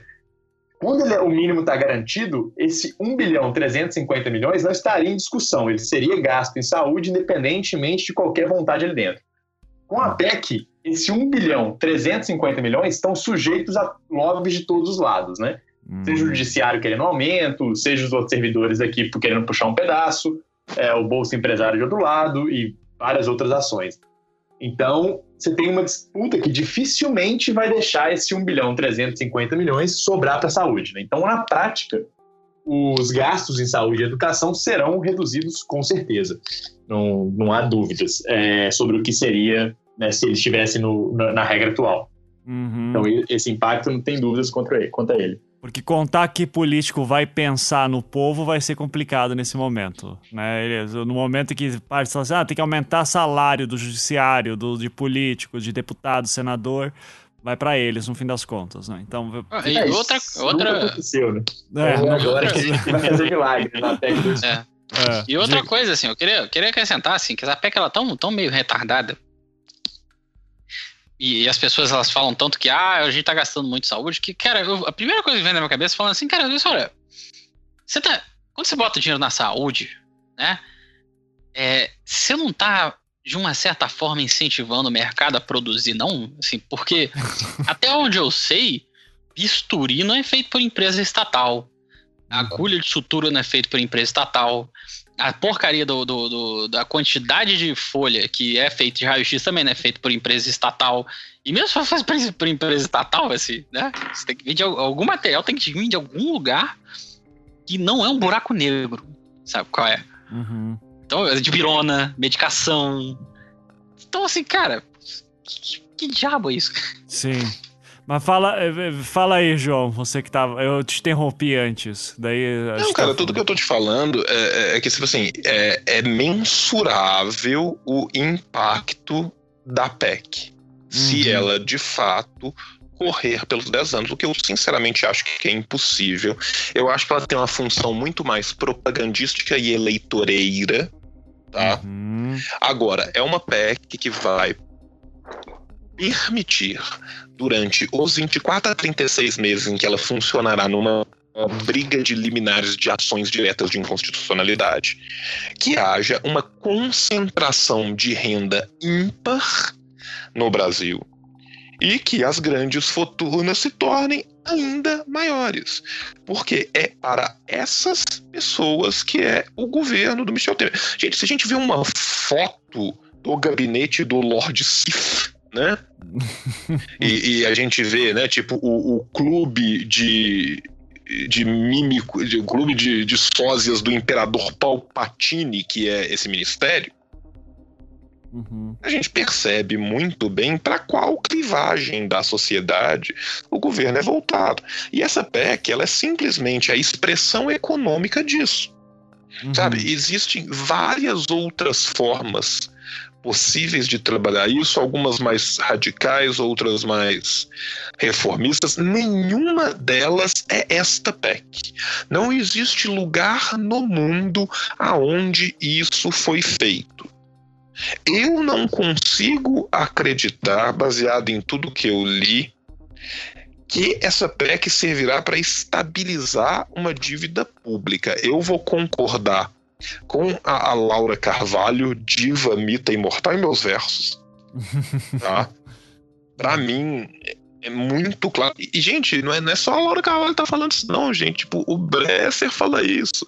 Pô, o Delfim Neto fala isso. O Fernando Henrique fala isso, sabe? É tipo, você chega num ponto, gente, que tipo assim. Todo mundo sabe o que que tá rolando sabe? Então, assim, crise fiscal brasileira é uma crise de arrecadação, tem, tem, tem outras questões, sabe? Então, assim, não serve, não serve para estabilizar a dívida pública, não vai combater a inflação, uhum. sabe? Não, não é isso que trará a retomada de crescimento, sabe? Não torna a gestão mais eficiente, Inclusive, Sabe, João, pela, é uma jabuticaba. É, a, a, própria Laura estava dizendo que se você for ver, aí eu não sei quais são os indicadores exatos para isso, uh, o período de crise ele já passou, teoricamente, já vai começar a retomar o crescimento. Então, mais um motivo para que essa PEC não faz o menor sentido para esse período, que teoricamente poderia. A, a, partir daqui a gente, já, a gente já chegou meio que no fundo do poço, a gente está numa crise. Oh, e é, eu sendo sincero, né, aí tipo, essa leitura de conjuntura varia muito. Eu acho que existem, é, aí eu vou falar, né, do, dos meus pitacos internacionalistas. Eu acho ainda que 2007 não vai, 2017 não vai ser o primeiro ano da retomada, vai ser o último ano da estabilização, tá? Então assim, eu acredito muito mais em estagnação do que em retomada. Uhum tenho meus motivos para isso e ainda acho que quanto mais com a polarização mundial que a gente está tendo agora, eu, eu acho que vai ser um ano de estagnação. Uhum. O Bruno concorda? Ah, acho que vai... O Bruno concorda com Sim. essa leitura? Que é, isso é, que... O crescimento do ano que vem é bem certo, né? A gente tem o um efeito China aí no, no mundo que ninguém está sabendo direito para onde a China vai o próprio Estados Unidos mesmo, né? Trump ou Hillary. Cara, Estados Unidos, a... China, a Rússia, então... né? Tá, tá ajudando horrores, né? A gente vai ter a negociação do Brexit, a gente tem Ásia-Pacífico com um problema terrível com o Mar da China e uma instabilidade gigantesca. A Península da Coreia eu nem vou comentar. O Oriente Médio tá um barril de pólvora, né? Chegou num ponto em que a Áustria está arranjando confusão na Europa por causa de um tratado de livre comércio com o Canadá. Uhum. Sim. Então, então um cenário muito Sabe, incerto para fazer qualquer coisa. Pra, sim, a gente desce para as Américas. O uribismo voltando com com a, com a negociação super incerta, a Argentina passando por uma crise institucional gigantesca, ainda perdeu a cadeira da ONU agora e está com a crise gigantesca interna lá dentro. Sabe? Então, assim, o Uruguai tentando se destacar um pouco, né? Enquanto player regional, tentando hora ir para um lado, hora ir para o outro. A melhor frase de todas que eu aguardei muito tempo para falar: o Peru na mão de Pepeca, né? O do, do, do, Peru, né? O Pedro Pablo Kuczynski, grande. O Peru na mão de Pepeca, que é, é incerto e não sabido, né? que será do barulho. Então, assim, eu acho, eu acredito muito mais no ano de estagnação e de, de, de releitura. Um, uma Alemanha que a gente não sabe como é que vai ser a próxima eleição, né? Uhum. Então, assim, eu vejo muito mais um ano de estagnação do que um ano de retomada. E o ano que vem é o ano do PMDB decidir como é que vão ser as coisas, como é que as coisas vão funcionar. Uhum. Porque no ano que vem, eu, eu, eu, eu sinto contar os, os, spoilers do próximo capítulo, mas o PSDB vai ter que, entre aspas, trair essa amizade linda que ele tá com o PMDB, porque eles têm planos de lançar candidato. Uhum. Né? Então, assim, o PMDB também está começando a ventilar dentro dos ciclos do PMDB o, o nome do Josué, né? Do Josué Alencar, filho do José Alencar. Uhum. Não vai ser o Serra, que nem você falou? É isso que eu tô te falando, tá começando a ter um ah. antagonismo com uma possibilidade de ir pro Josué Alencar. Ninguém quer o, o Serra. Ninguém quer o Serra, cara. Sabe? Então, assim, o Serra vai tentar ver o que ele vai fazer dentro disso. Lembrando que o Serra acabou de sofrer uma derrota clamorosa a partir do momento que o Alckmin conseguiu eleger seu cone. Né? Ah. Então, assim. Eu, eu, eu quero, antes de fazer cenários apocalípticos sempre gostosos, eu quero puxar um pouquinho para educação, porque isso me toca como professor e eu sendo de faculdades é, particular. Porque é o seguinte, quando fala de redução de gasto de educação é, fazer isso pro Bruno, que tá bem por dentro também. Bruno, você sabe se isso influencia especificamente ProUni e FIES? Sim, o impacto provavelmente vai ser maior no ensino superior, né? Porque o Fundeb, ele, ele, Fundeb, ele fica fora do, do teto do gasto. Uhum. Então, o, a redução provavelmente vai ser mais focada no gasto do ensino superior. Principalmente se esse governo continuar por aí por, por, mais algum tempo nessa linha, que é o que eles atualmente têm batido bem em cima, que é essa redução do gasto per capita no ensino superior brasileiro. E um foco maior, digamos, no ensino básico. Na verdade, o foco maior tem sido está sido, tá sendo não recortar no, no, no, ensino básico e reduzir no ensino superior, ao invés de ser um aumento no, no, no, no ensino básico.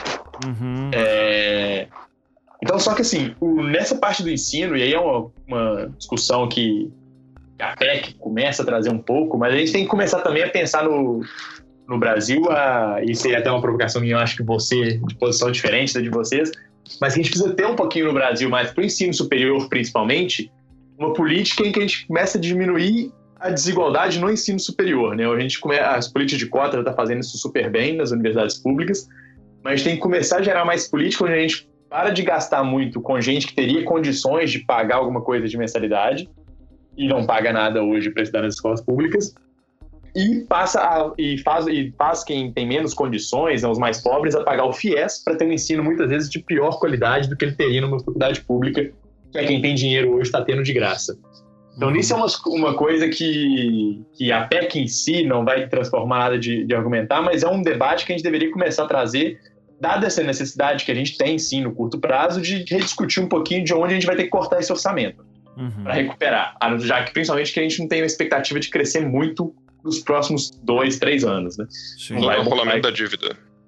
Uhum. Oi? Do arrolamento da dívida. Das Isso, grandes fortunas. É. assim. sei lá. O João, né? o João já tá dando umas propostas, entendeu? É. Não, mas o, o, o, Bruno, eu, eu concordo contigo. Eu acho que tinha que ser eh, repensado isso, e acho que até o Zamiliano mesmo, em algum anticast do passado, disse que o, o que, que ProUni, FIES é um problema, porque no fim das contas isso é o governo que ele tapar o sol com a peneira, porque é mais, é, porque é mais fácil fazer bolsa para faculdade particular do que construir universidade nova. Né? E apesar, apesar de, do próprio antes que é o Sindicato Nacional dos Professores já ter feito estudos de viabilidade falando que cada prounista são três vagas na Universidade Federal, uhum. que é gasto, gasto é. um prounista. É, então, uhum. uh, eu, eu, então, mas eu, mas eu digo não, isso. Eu, obviamente, aqui e... eu não quero falar que quem está estudando na faculdade, fazendo ProUni é, ProUni é filho de Satanás. Não é isso, calma, gente. Olha, uhum, é sempre assim. A gente fala mal do, da política, as pessoas falam assim: ah, então você tá querendo acabar com a minha faculdade. Não, Jesus, não é isso que eu tô falando. Uhum. E não, tem não, outra só, coisa: quero... existe uma questão infraestrutural também que a gente tem que pensar a longo prazo que ninguém pensa, porque você melhorar os ciclos básicos de educação é um projeto para uma geração, uma geração e meia, e você não consegue no final dele colocar uma fita vermelha no peito do estudante e cortar com uma tesoura gigante. Uhum, sim. Como propaganda política não funciona tão bem assim para uma eleição, numa reeleição, por exemplo, né? Uhum. É, então, uh, mas eu digo isso justamente porque eu tenho, cara, eu, eu dando aula em faculdade particular, eu, sem sacanagem, 50, 60% dos meus alunos usam algum desses benefícios. Então, quando começa a dizer que vai ter redução no caso de educação, para mim já afeta diretamente isso, pensando que, ok, então a gente vai ter redução dos meus alunos, é, vai ter gente que não vai conseguir se formar daqui a quatro anos, então, porque não vai ter dinheiro para pagar a mensalidade, mensalidades que em certos cursos, eu fiquei sabendo que uma faculdade aqui em Curitiba, curso de medicina, está cobrando 7 mil reais. É, e que, enfim, medicina é sempre muito, muito é, disputado, então, e boa parte dos estudantes recebem uma bolsa que às vezes não é de 100%, mas 50%, é, 60%, então, tudo isso, então a gente está vendo que se tudo der certo, vai acabar daqui a um tempo e vamos voltar para a época que eu, quando era estudante, eu tinha duas opções, que era ou passar na federal ou pagar no meu bolso. Porque, sei lá, para mim isso aí é fim de. Vai acabar com o ProUni e FIES. Eu não. Ou, ou, como diz aquele grande deputado lá, agora eu não tô lembrando. João, você lembra qual é? O que falou que meus filhos vão estudar. Ah, é, né? Se não tem dinheiro, não estuda. É, Se não cara... tem dinheiro no estudo, eu não tô conseguindo lembrar, porque o João foi lá no, no Eric. Porra, viajei, desculpa. Não, deixa eu ver. Deput... Cara, já... eu não lembro. Se, se, não tem dinheiro, o Google vai responder. Não estuda. Deputado, se não tem dinheiro, não estuda. Esse aqui é o deputado federal Nelson Marqueselli, do PTB Isso. de São Paulo. Isso, Isso esse cara é genial, assim, né? É. E pra ele, você ou vai pagar ou você vai pagar, Ivan. É. Ou Eu só se... quero lembrar que o PTB é o Partido Trabalhista brasileiro. então, ele tá cumprindo o acordo do trabalhismo. O meu é. filho, porque eu trabalho pelas mãos do meu trabalho, irá estudar. Isso, exatamente. Tá. Então é isso, é nessas coisas que para mim, pelo menos que, gente, na boa, eu tenho uma vida muito boa é, sabe, aula particular de grande porte, faculdade particular de grande porte, dou num curso de bastante elite, enfim. Agora, os meus alunos, a gente teve uma demografia grande, uma mudança grande de demografia, em que, assim, eu tenho um curso específico que eu dou aula que tem dois alunos que são filhos de, de empregadas. É, e aí, essa galera então não vai ter mais acesso? Eu tô falando de faculdade particular, em Curitiba, uma capital. Então, a, se a PEC tá batendo nisso e você, meu querido, tá ouvindo isso e você tá achando até agora que tá tudo bem, se você conhece alguém que tá nessa situação, vai, vai arrebentar pra esse lado também, cara. Uh, e vai chegar na lógica do quem tem dinheiro, estuda. Quem não tem, não estuda. Isso, a, a, grande cara, questão, a grande questão do, do, dos cortes orçamentários do governo federal é que, que começa-se pela aí pensando na educação pública estatal, né, é, é de ensino superior começa-se principalmente pela assistência estudantil. Uhum. Primeiro você dá um, um, cortezinho na assistência estudantil, então quem está no alojamento começa a ter que perder, perder o alojamento. Daqui a pouco eles falam que vão fechar o alojamento porque não tem condições, porque a situação tá. Porque magicamente o alojamento está caindo aos pedaços, não que eles tenham deixado o alojamento cair aos pedaços nos últimos 12 anos, mas de repente agora é um problema, né? É, a, os, os, restaurantes universitários começam a não pagar as terceirizadas, né? Porque ninguém fez concurso para restaurante universitário para ser é, a mulher da bandejeira, né? A, a, o homem da, da, que fica lá no caldeirão mexendo na parada, né? O cozinheiro, uhum. a cozinheira e etc. Né? Ninguém faz concurso pra porra. Então as terceirizadas começam a não receber, né? Daqui a pouco não tá recebendo, tá todo mundo paralisando, o estudante não tem mais onde comer, né? E aí acontece o que aconteceu com minha, com minha ex-namorada, né? Que ficou com uma dívida de mais ou menos uns dois mil reais no período em que ficou tudo paralisado, porque ela precisava comer, né? Uhum. E a dívida só foi crescendo. Eu Sim. não tinha mais de 70 centavos para gastar de comida. Uhum. Sim. E agora, Pra, pra, pra quem tá ouvindo aí, não tá pensando, não, mas Ivan, caralho, você tem que pensar que se não tiver. Não tem dinheiro no Brasil e tem que cortar isso mesmo, porque senão tem um rombo absurdo.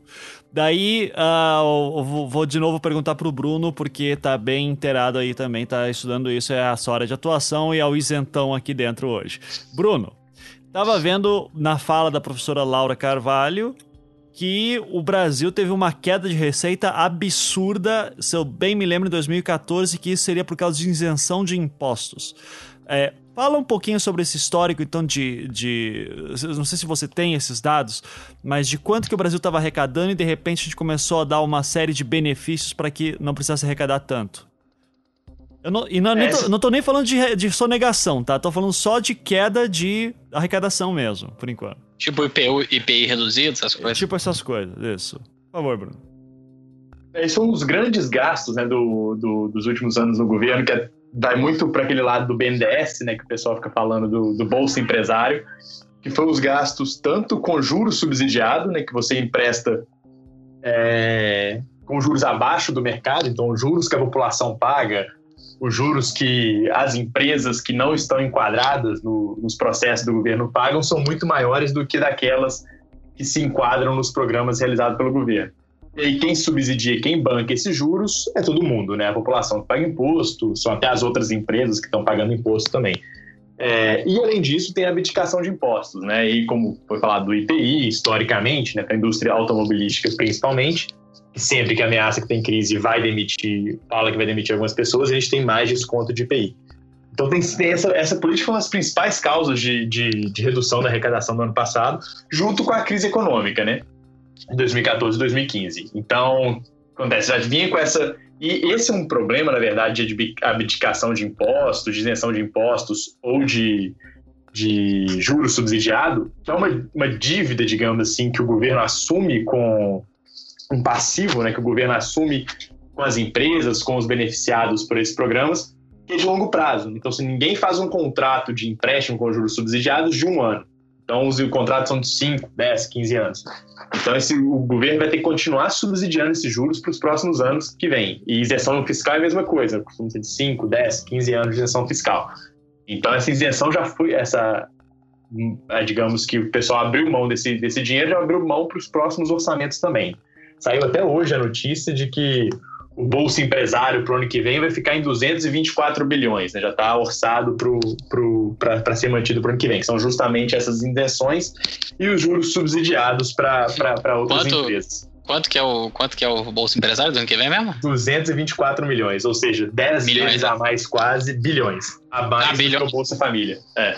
Ah, ah, sim, é um, um valor que poderia tapar os 170 bilhões, né? Poderia tapar os 110 bilhões e sobraria o superávit. Né? Puxa é. vida, que mundo louco esse, não é mesmo? Só, só para só dar um exemplo de como isso é usado, um caso aqui do Paraná. 1999, nosso saudoso Jaime Lerner, né, que é considerado o melhor prefeito que Curitiba já teve, o melhor governador para tanta gente dessa terra maravilhosa que é Curitiba. Uh, em 99, ele chamou a Renault e a Audi para ter montadoras aqui uh, no Paraná.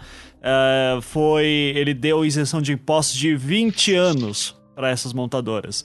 20 fucking anos sem pagar imposto, cara. Então, parabéns aí pro, pro, o, pro Jaime Lerner, que, que ajudou bastante a população aqui. Então, é... isso, né, isso no nível, só acrescentando um ponto aí, no nível municipal tem coisas ainda piores. Por exemplo, em São Paulo é, tem uma briga, uma guerra fiscal entre as cidades em volta que abaixaram o ISS. Agora está tentando a discussão é, jurídica e a cidade de São Paulo, a Prefeitura de São Paulo, na gestão da Haddad, entrou com ação de inconstitucionalidade contra essa medida. Mas várias cidades em volta do, do ABC é, estavam colocando, abaixando o ISS para 2% para justamente ganhar as empresas de serviço.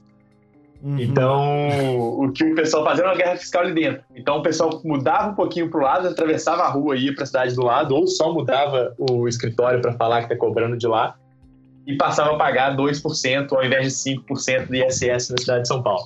Essa guerra fiscal acontece em todos os níveis, né? E tem sido uma, um, uma motivação para essa para essa abdicação de impostos há muitos anos no Brasil. Sim.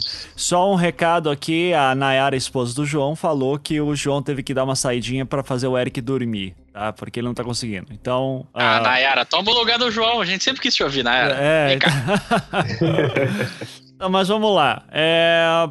Além dessa questão de queda de receita, que a queda de receita mais agressiva que a gente teve é, foi, se eu não me engano, em 2014 mesmo, Bruno. Você lembra quando que começou a ter isenções grandes? Foi 2014? As isenções começaram antes, né? muito das pedaladas fiscais também vem disso um pouco, né? As, não as que originaram o impeachment, que foi uma coisa inventada em 2015 ali, é, no plano safra, mas as grandes pedaladas começaram a ser discutidas. É, vem disso já em 2013, mas principalmente em 2014. 2014 foi o grande ano, né, que foi justamente nessas transferências para os bancos no, no, financiamento desses juros, desses empréstimos para empresas, que foram os maiores focos né, do que foi chamado e ficou famoso como pedaladas fiscais. Então é no foi no ano de 2014 que isso virou essa bomba, digamos assim, né, que explodiu no, no, ano passado. Sim. E a gente está falando aí de grandes indústrias, empresários, esses caras que mais se beneficiaram com essa queda de arrecadação. Certo? Então, o, o Estado saiu quebrado. Eu, eu quero saber se eu não estou sendo muito esquerdista é, maluco ao dizer que, cara, tem muita gente ganhando uma grana e, e tá estão enfiando no meu cu. É isso que eu quero saber. Ou, eu, eu tô sendo esquerdista nesse ponto? Ou, ou, ou tô sendo. Ou, ou dá pra fazer essa leitura baseada em números? Não, dá pra fazer essa leitura baseada em números, com certeza. O... Cara, o, Tom, o, Thomas Piketty, que não é lá o maior marxista é. do universo, tá falando isso, cara. é. Ah, beleza. Só que tem um ponto aí que, que é importante também, que é ir no lado esquerdista, né, digamos assim, uhum. do lado da esquerda mais desenvolvimentista, né, na, na parte da economia principalmente, essa foi uma política que, teoricamente, faria um certo sentido. Você escolher os campeões nacionais ou as indústrias que deveriam gerar os grandes campeões nacionais para gerar empregos e para fortalecer a indústria interna que poderia competir lá fora e trazer uma, um certo desenvolvimento de tecnologia.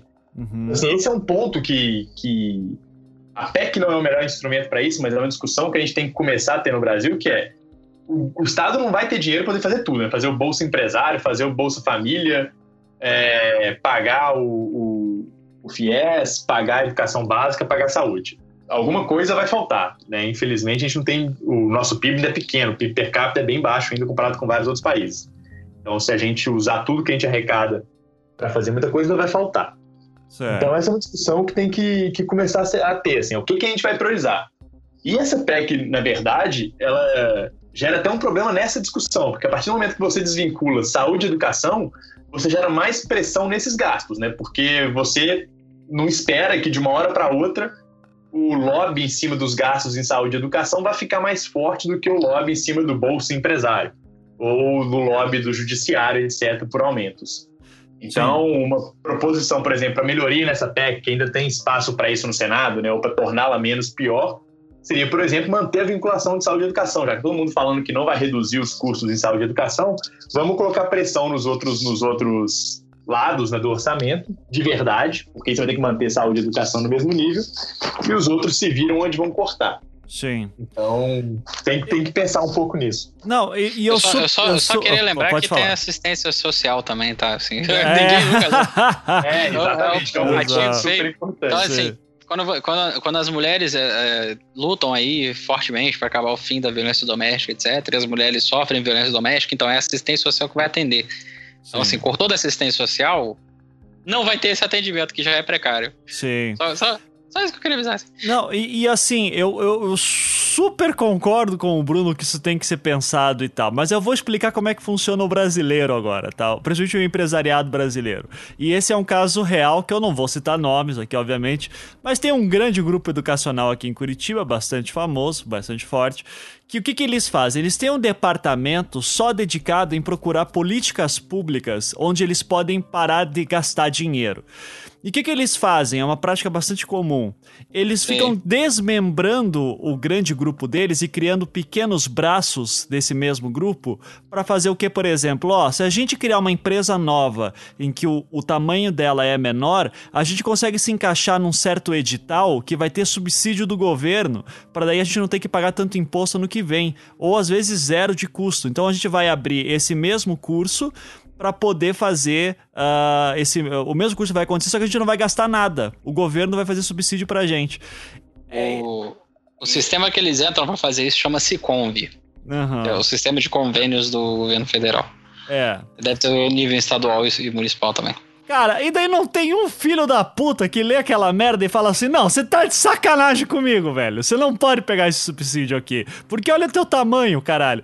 Sabe? Eu, cara, não. Desculpa, eu sou. sou gente, eu sou filho de empresário. Eu sei que um empresário médio fo se fode no Brasil. Eu sei que os impostos são fodidos. Eu sei que o retorno é baixo. Mas caralho, cara, não tem como, como aceitar um negócio desse. Os caras tão de sacanagem. E assim agora entrando num outro ponto, quanto que a gente gasta de. Quanto que a gente perde de arrecadar em sonegação de grandes impostos também? Você sabe o número? Você tem, tem uma ideia de número aí, Bruno? Que quanto se estima de, de, de sonegação? Sonegação são bilhões, né? Vou levantar esse número aqui agora. Aqui. É, primeiro acho que você pode então me dizer quem que tá sonegando. É o Ivan que tem que ter lá no contra-cheque dele todo ano, tem que ir lá fazer o imposto de renda? É, é, é o professor universitário ou são jeito, é, ou a gente muito mais peixe grande do que eu? Tá muito mais peixe grande que você, Ivan. Só sonega quem sabe as regras, né? As regras são complicadas. Então, para saber as regras, tem que contratar advogado. Por isso aí. E contador. Já... E contador. Ah. Por aí você tira uma noção de quem sonega. Os números aqui são, chegam de, entre 400 e 500 bilhões por ano, mais ou menos. Ah, dá pra resolver tudo nessa merda. Quem que tá sonegando? Quem? Me passa o nome dessas pessoas, por favor. como é que a gente sabe que eles sonegam? E como que eles sonegam? Porque, cara, imposto de renda é uma parada que, cara, não. Desculpa, se eu mentir na minha declaração, eu tô fudido. Como é que esses caras conseguem sonegar e quem são essas pessoas?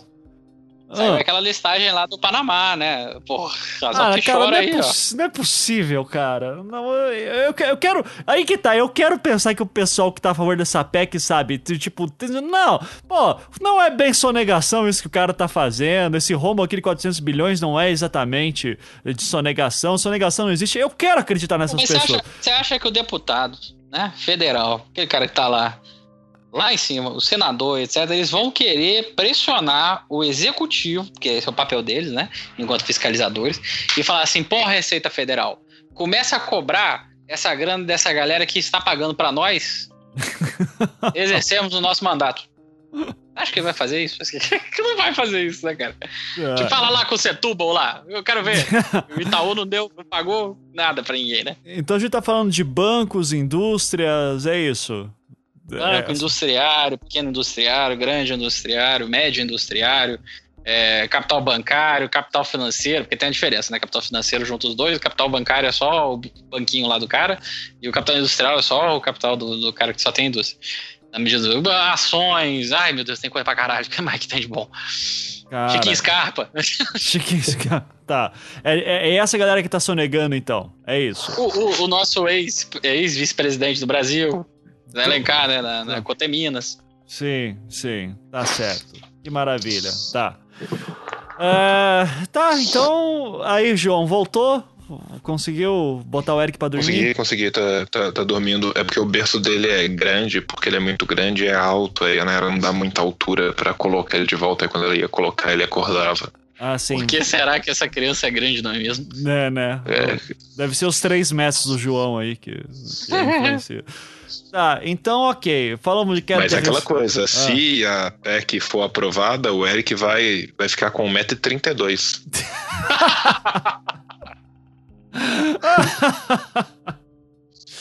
Ai, tá. Então, beleza. É, Bruno, tem alguma coisa da PEC que a gente não explorou aqui que você gostaria de expor, de repente? Que você, alguma leitura que você fez específica, enfim? Não, o, tem um ponto na, na PEC também que a gente tem que pensar um pouquinho na hora de, de, de colocar essa, esse instrumento, né, digamos assim. A PEC em si ela é, ela é, bem ruim, mas a gente tem que pensar um pouquinho como que a gente, como o próprio João colocou no início, né, essa PEC vai passar. A tendência é essa. Não tem, é muito difícil essa PEC não passar, voltar para trás, acontecer uma coisa muito grande. Então a gente tem que pensar o que, que pode fazer para torná-la menos pior, né? Então, nisso a PEC deveria tocar em alguns pontos, e isso é essencial que o Senado faça, porque até mesmo né, a galera mais à direita, mais liberal, digamos assim, como o próprio Mercado Popular, o Instituto Mercado Popular, tem se posicionado assim, a PEC tem que mudar algumas coisas. Por exemplo, se é uma PEC de 20 anos é uma coisa que faz muito pouco sentido. Você vai prever como que vai estar a sociedade, o governo daqui 20 anos é um negócio muito absurdo. É, por mais que ela tenha uma previsão de 10, revista em 10 anos, mas uma revisão é muito diferente dela acabar e ter se discutir se ela pode ser estendida, né? Então, reduzir esse prazo seria algo essencial. É, outro ponto que seria uma mudança que urge ser feita nessa PEC é, é pensar nela. Como que, que a gente pode desvincular o salário mínimo dessa PEC? Né? Então, não faz sentido você punir se o governo amanhã resolver dar aumentos ou aumentar o bolso empresário e gastar mais do que ele é, poderia pelo teto dessa PEC, quem vai pagar vai ser o, diretamente o, o assalariado que ganha salário mínimo, né, ou com base em salários mínimos. Então não faz sentido essa vinculação, tem que se desvincular isso. É, o governo pode ter algumas punições, mas não essa, já que vai passar. E, por fim, um, um, outro ponto que, que essa PEC deveria trabalhar é não ser ajustada em termos de inflação, porque aí você gera um congelamento real. Então, assim, uma PEC que seria muito mais palatável seria uma PEC que ela é reajustada em termos de inflação, mais crescimento real do PIB. Então, assim, se a gente tem inflação, se a gente tem crescimento do PIB, os gastos públicos crescem. Se o PIB decresceu, os gastos públicos ficam travados. O que, digamos assim, não vai ser muito inteligente na parte de políticas procíclicas ou anticíclicas econômicas, né? já que o Estado deveria, é, teoricamente, fazer uma adotar posturas anticíclicas. Quando o PIB decresce, o Estado tem mais dinheiro para gastar mais e, e, e, compensar esse, esse decréscimo nas expectativas do, do, setor privado, tanto no consumo quanto nas famílias, no consumo das famílias, quanto nos investimentos das empresas.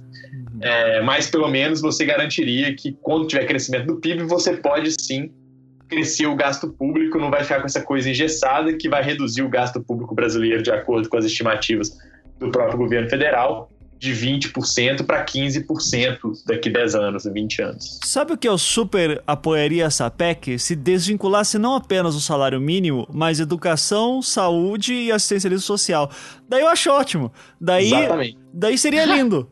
Mas não vai acontecer, né? Não, mas é, é isso seria ideal. Se a, se a PEC fosse focada em acabar com a propriedade privada e criar sovietes do povo, por exemplo, eu, eu seria a favor. Uhum. E aí você perguntou, Ivan, teve algo da PEC que a gente não explorou? Não, a PEC já explorou bastante, né? Aham, uhum, verdade. É, muito bom. Uh, então, João, eu vou fazer uma última pergunta para você. Eu não sei se o papo vai andar mais além disso, mas é assim, é, eu já falei isso várias vezes, né? E gosto sempre de lembrar que eu fui aluno do saudoso Luiz Felipe Pondé, né? Que uhum que é o único cara de direita que de fato eu gosto de acompanhar, porque eu fico puto sempre, mas ainda assim é um cara que eu, que, eu, que sabe, num nível de Brasil em que, sei lá, o Lavo de Carvalho virou referência, o Pondeu acho que é tragável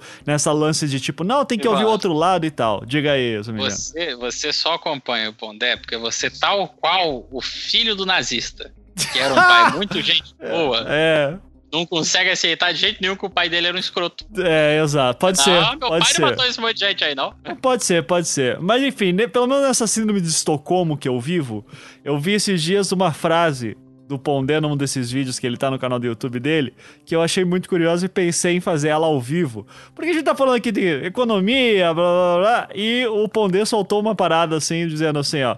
Porque comunista não sabe ganhar dinheiro né? Comunista adora encher o saco, mas não sabe ganhar dinheiro. Então aí, João, o que, que você responderia pro Pondé? Né? O economista não entende nada de economia e não sabe ganhar dinheiro. E aí, João?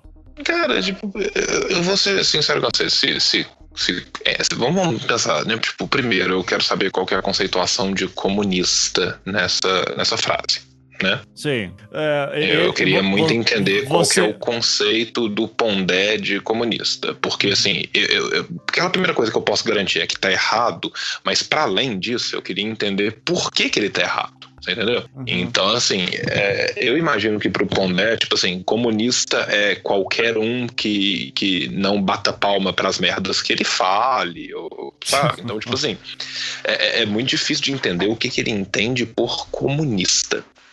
Agora, eu vou falar que se não sabe ganhar dinheiro, a China vem enganando a gente há muito tempo, né? Mas a China não é comunista. o Pondé? Ah, pro Pondé, é verdade. Pondé é comunista pra caralho, né? O Pondé? Aham. Com certeza é. Uhum. E aparentemente eles, se eles não sabem, eles têm uma impressora muito boa. Tá, mas por que você não encontra empresário, vai, algum, empre... algum cara foda, um Chiquinho Scarpa da vida que vai dizer assim, escuta aí, governo, não, eu não financei a campanha de vocês pra fazer isso, não. Por que você não tem empresário com É não social? encontra, É porque você. Desculpa. é, Um, existe. Eu vou te dar um exemplo, cara. Quanto que o Warren Buffett já doou na vida? Ah, não tenho ideia, cara. Ele já doou, assim, 90% da fortuna dele duas vezes, pelo menos. Quando ela estava orçada acima de 20 bilhões. Então, assim, eu tô falando que o Warren Buffett é uma pessoa maravilhosa que vai ser arrebatado pela, pela carroça do profeta Elias no dia do arrebatamento? Não. Sim. Agora, um sujeito que é capaz de doar 90% da sua fortuna, Uhum. talvez tenha uma consciência social maior do que, por exemplo, um pastor que prede em cima, prede em cima da, da clivagem mais miserável da população no seu momento de maior desespero. Uhum. Ele deve ser provavelmente muito ter mais consciência social do que aquela merda daquele cara que comprou medicação pro câncer lá nos Estados Unidos e aumentou pra 700 e E poucos reais do nada. preço. Sim. Entendeu? Então, é, tipo assim, então assim, a Microsoft tem um monopólio e tira os seus concorrentes do mercado usando táticas jurídicas e não jurídicas e algumas que são simplesmente brutalmente brutais e ilegais. Sim. Todos os produtos da Microsoft são feitos em lugares onde o direito trabalhista é super respeitado? Não. O Bill Gates doou dinheiro pra caralho? Já. Então, assim, é, eu, eu acho que é questionável a gente falar que não exista empresário com consciência social, nem que não exista alguém que se declare socialista e não consiga ganhar dinheiro. Uhum. Pode ter um Tá. Robert Owen, pô. Sim. E- Então, assim, o, o reducionismo. É aquela coisa, né? Tipo assim, que surpresa que um gênio como Pondé tá recorrendo a um reducionismo rasteiro, né? eu, eu imagino que, tipo assim, deva ser o primeiro. E, que o Ivan deve ter até chorado pra dormir nesse dia, porque isso nunca aconteceu antes. Não, é. Tá. Mas eu, mas eu não acho, cara. Eu eu acho assim.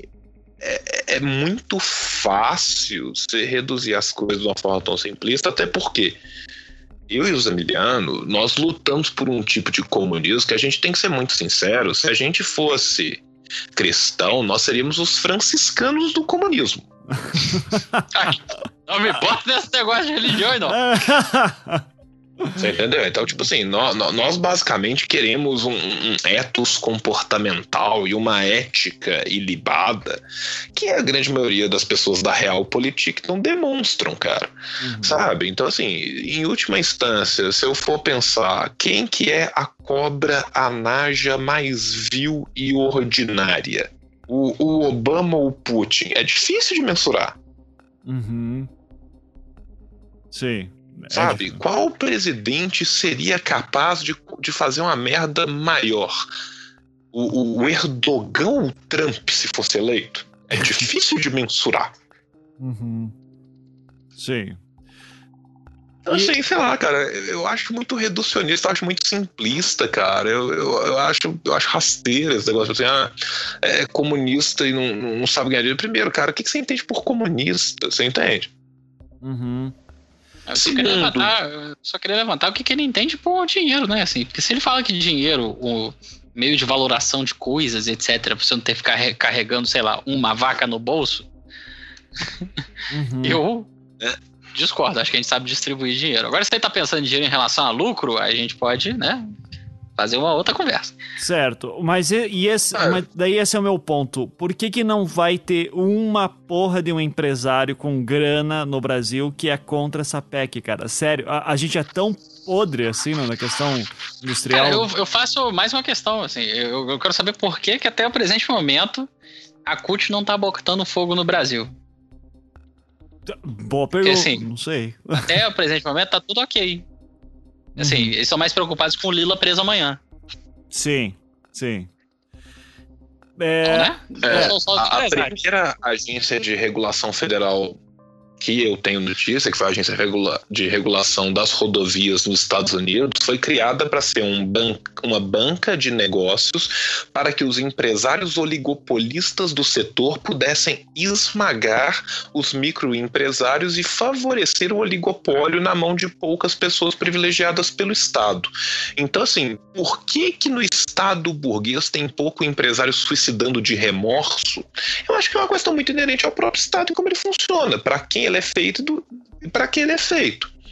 Sabe, a, a, gente tem que entender que a gente vive num sistema onde uma lógica é incutida na cabeça das pessoas desde a mais tenra idade, que se num mês você lucrou 100 mil e no outro mês você lucrou 90 mil, você não lucrou 90 mil, você perdeu 10%. Uhum. Tá? Então, assim, o, o, o, grande empresário, para se tornar grande empresário, a história da acumulação não é uma história weberiana do puritano que acordou às seis horas da manhã, orou e trabalhou. Ela é uma história de violência e dominação. Uhum.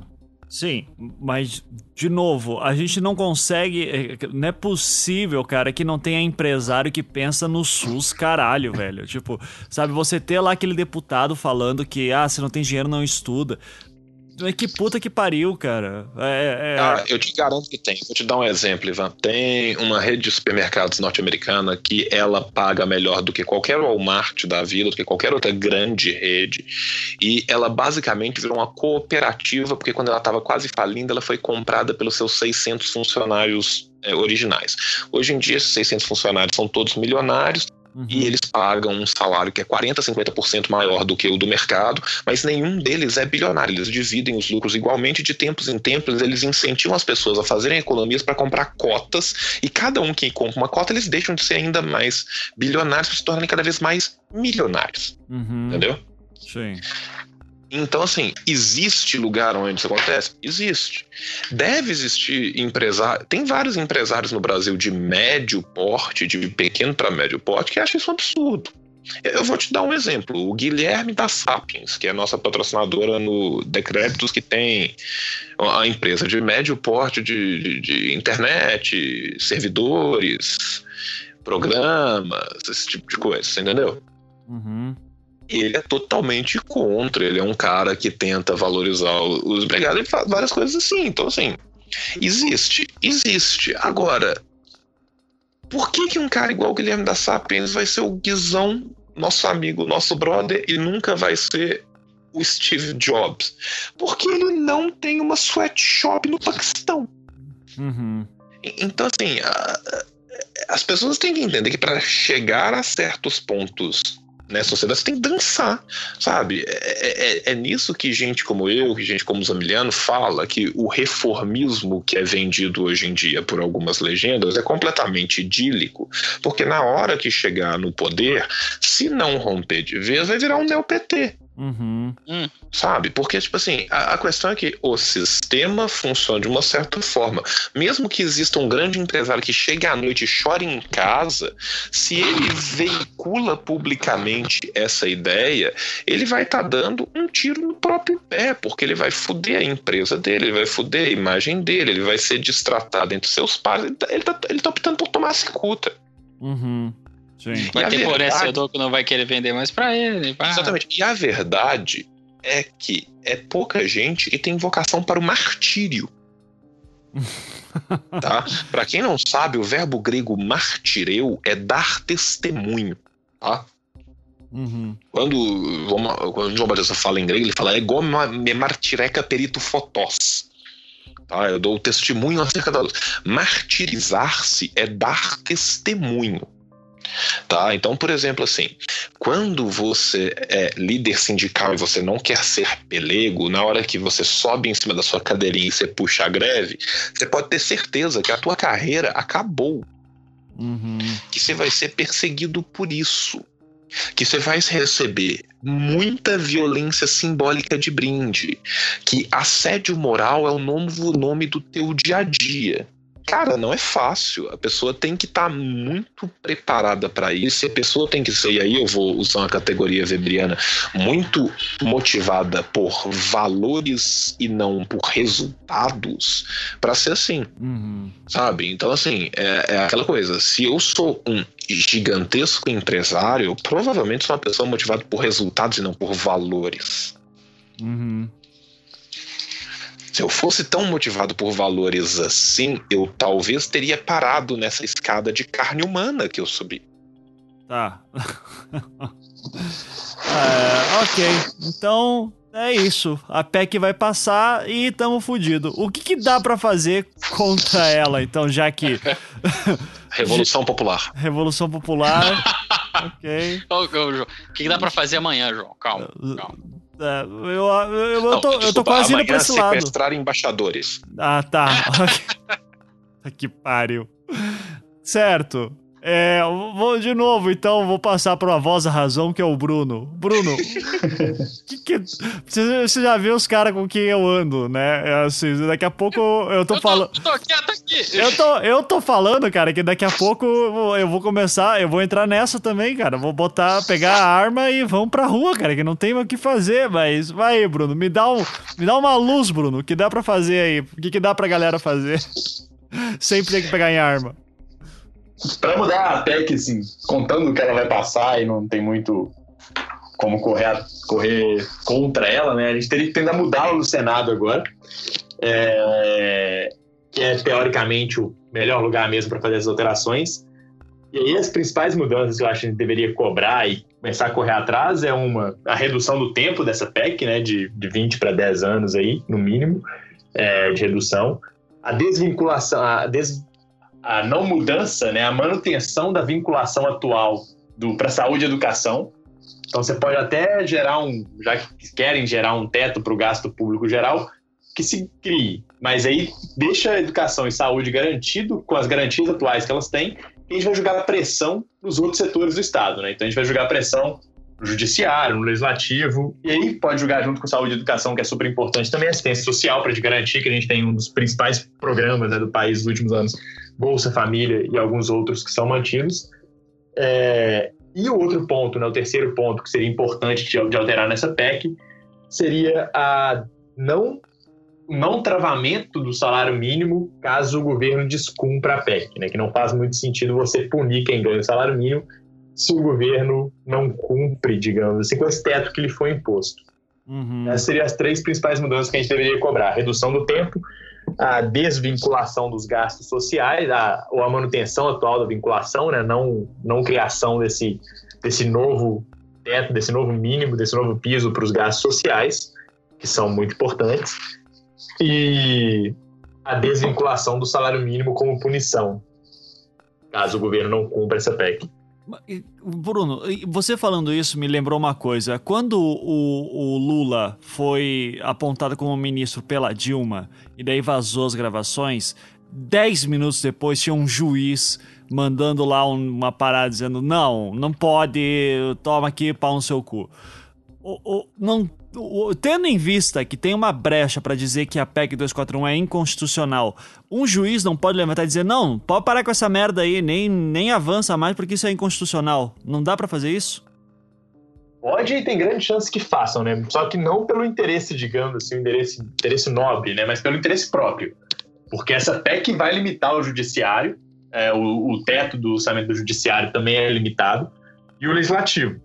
Então, como grandes classes corporativistas, né, historicamente, eles tendem a, a, correr atrás desse direito de ter discricionalidade no seu gasto uhum. e de uhum. continuar mantendo seus aumentos é, absurdos. É por isso, até fazendo um pouquinho do advogado do diabo, que, digamos, alguns empresários que talvez sejam contra a PEC nem se manifestam, né? Porque eles, digamos assim, né, veem o gasto público como sendo sempre mal gasto, o governo como sendo muito ineficiente. Uhum. Então, assim, para poder essa PEC, e eles veem essa PEC como, digamos, no sentido de que, ah, se eu vou ter que cortar do meu bolso, se eu vou ter que reduzir, ao invés de ter 100 milhões para gastar, eu vou ter 80, eu vou ter que repensar de onde eu vou gastar. Então, eu vou gastar melhor. O problema é que a gente sabe claramente onde vai ser esse corte, vai ser normalmente no mais fraco, né? Não onde no melhor lugar que ele deveria ser feito. Sim. Então, por isso que essa PEC é tão perigosa do jeito que ela está sendo. Sim. Mas é um, uma abertura importante para a gente trazer essa questão da qualidade do gasto, né? A gente garantir que a gente não fica pagando pensão vitalícia para filha, bisneta de militar que já casou e a gente gasta 4 bilhões por ano com isso, né? De novo aí. Uhum. É, 15% do que a gente gasta com Bolsa Família vai para pensão de, de filha, de neta, de, de militar que vai passando vitalício é, e gastos do tipo, né? Aumento de judiciário, etc. Então, assim, essa discussão seria importante a gente ter. E se essa PEC trouxesse essa discussão, que é o principal argumento, né, quem é a favor costuma utilizar, elas teriam até um lado positivo, digamos assim. O problema é que a gente sabe que na prática isso nunca aconteceu no Brasil. E, e apostar nessa PEC, que é tão restritiva, para fazer essa, essa, essa discussão acontecer, é uma decisão muito perigosa. Sim. E tende a só punir cada vez mais o, quem tem menos voz, quem tem menos acesso. Não, é, e eu adoro a lógica do, ah, o Estado gasta mal, porque assim, na boa, a, a minha empresa de telefonia, que é a Vivo, não é os melhores serviços não, viu? Só pra dizer. Então, Sabe, ah, tá ok, o Estado gasta mal, gasta pra caralho. Agora, iniciativa privada também me deixa na mão pra caralho, cara. Quando a minha internet cai, é um Deus nos acuda. Assim, então, porra, vai tomar no cu, né, cara? Então, isso, quem me dera o resultado fosse tão simples, assim, mas, é, porra, vai conseguir uma liberação da Unimed, às vezes, por uma coisa que você precisa, assim, que é mais séria. É complicado. Com certeza, e até o, o e agora, nessa, nesse mês, né, isso tá muito em voga, porque o prêmio Nobel, que é aqui do, é uma dupla, né, que de MIT e de Harvard, os caras justamente analisaram isso, né? Uhum. Eles é, trabalharam muito com teoria de contratos e alguma das comparações que eles fizeram foi justamente analisar quando ou não o privado é mais eficiente que o governo, e aí o caso famoso deles aqui é a crítica às, à privatização de prisões, né? Ah, sim. Os acabam sendo incorretos e aí a administração privada acaba sendo muito pior do que a pública. Uhum. E, então é um tema que até na economia ortodoxa, né, digamos assim, e está em voga o Nobel, um grande prêmio costuma ser bastante ortodoxo, é, está em voga agora, né, com essa situação de que nem sempre o privado é eficiente, a gente sabe que não, é mais eficiente o governo. Sim. Então, é, no, nos Estados Unidos, inclusive, tem um monte de, de prisões que estão sendo estatizadas novamente, né, por causa disso. Sim, sim, está sendo uma grande discussão aqui, porque teve incentivos muito incorretos, né, na administração, então, acabou gerando tanto prejuízo é, monetário, quanto sem falar ainda mais na, nas taxas de, de, recuperação de presos, que caíram bastante, no, e na, na qualidade, né, do, da, digamos assim, do tempo da, da, da pessoa na prisão. Sim, sim. É, então, é, enfim, estamos fodidos ainda mais aqui com isso. Eu vou, eu, eu vou dar a sugestão então pra galera. É, os Emilianos já estamos fechando o programa, tá? Você pode ir também daqui a pouco. Uh, que eu, eu vou dar a sugestão pra galera que, cara, se você conhece um juiz, peça para ele fazer uma coisa que fizeram lá com, com o Lila Presa amanhã né, de, de tentar entrar com um processo dizendo que isso aí é inconstitucional.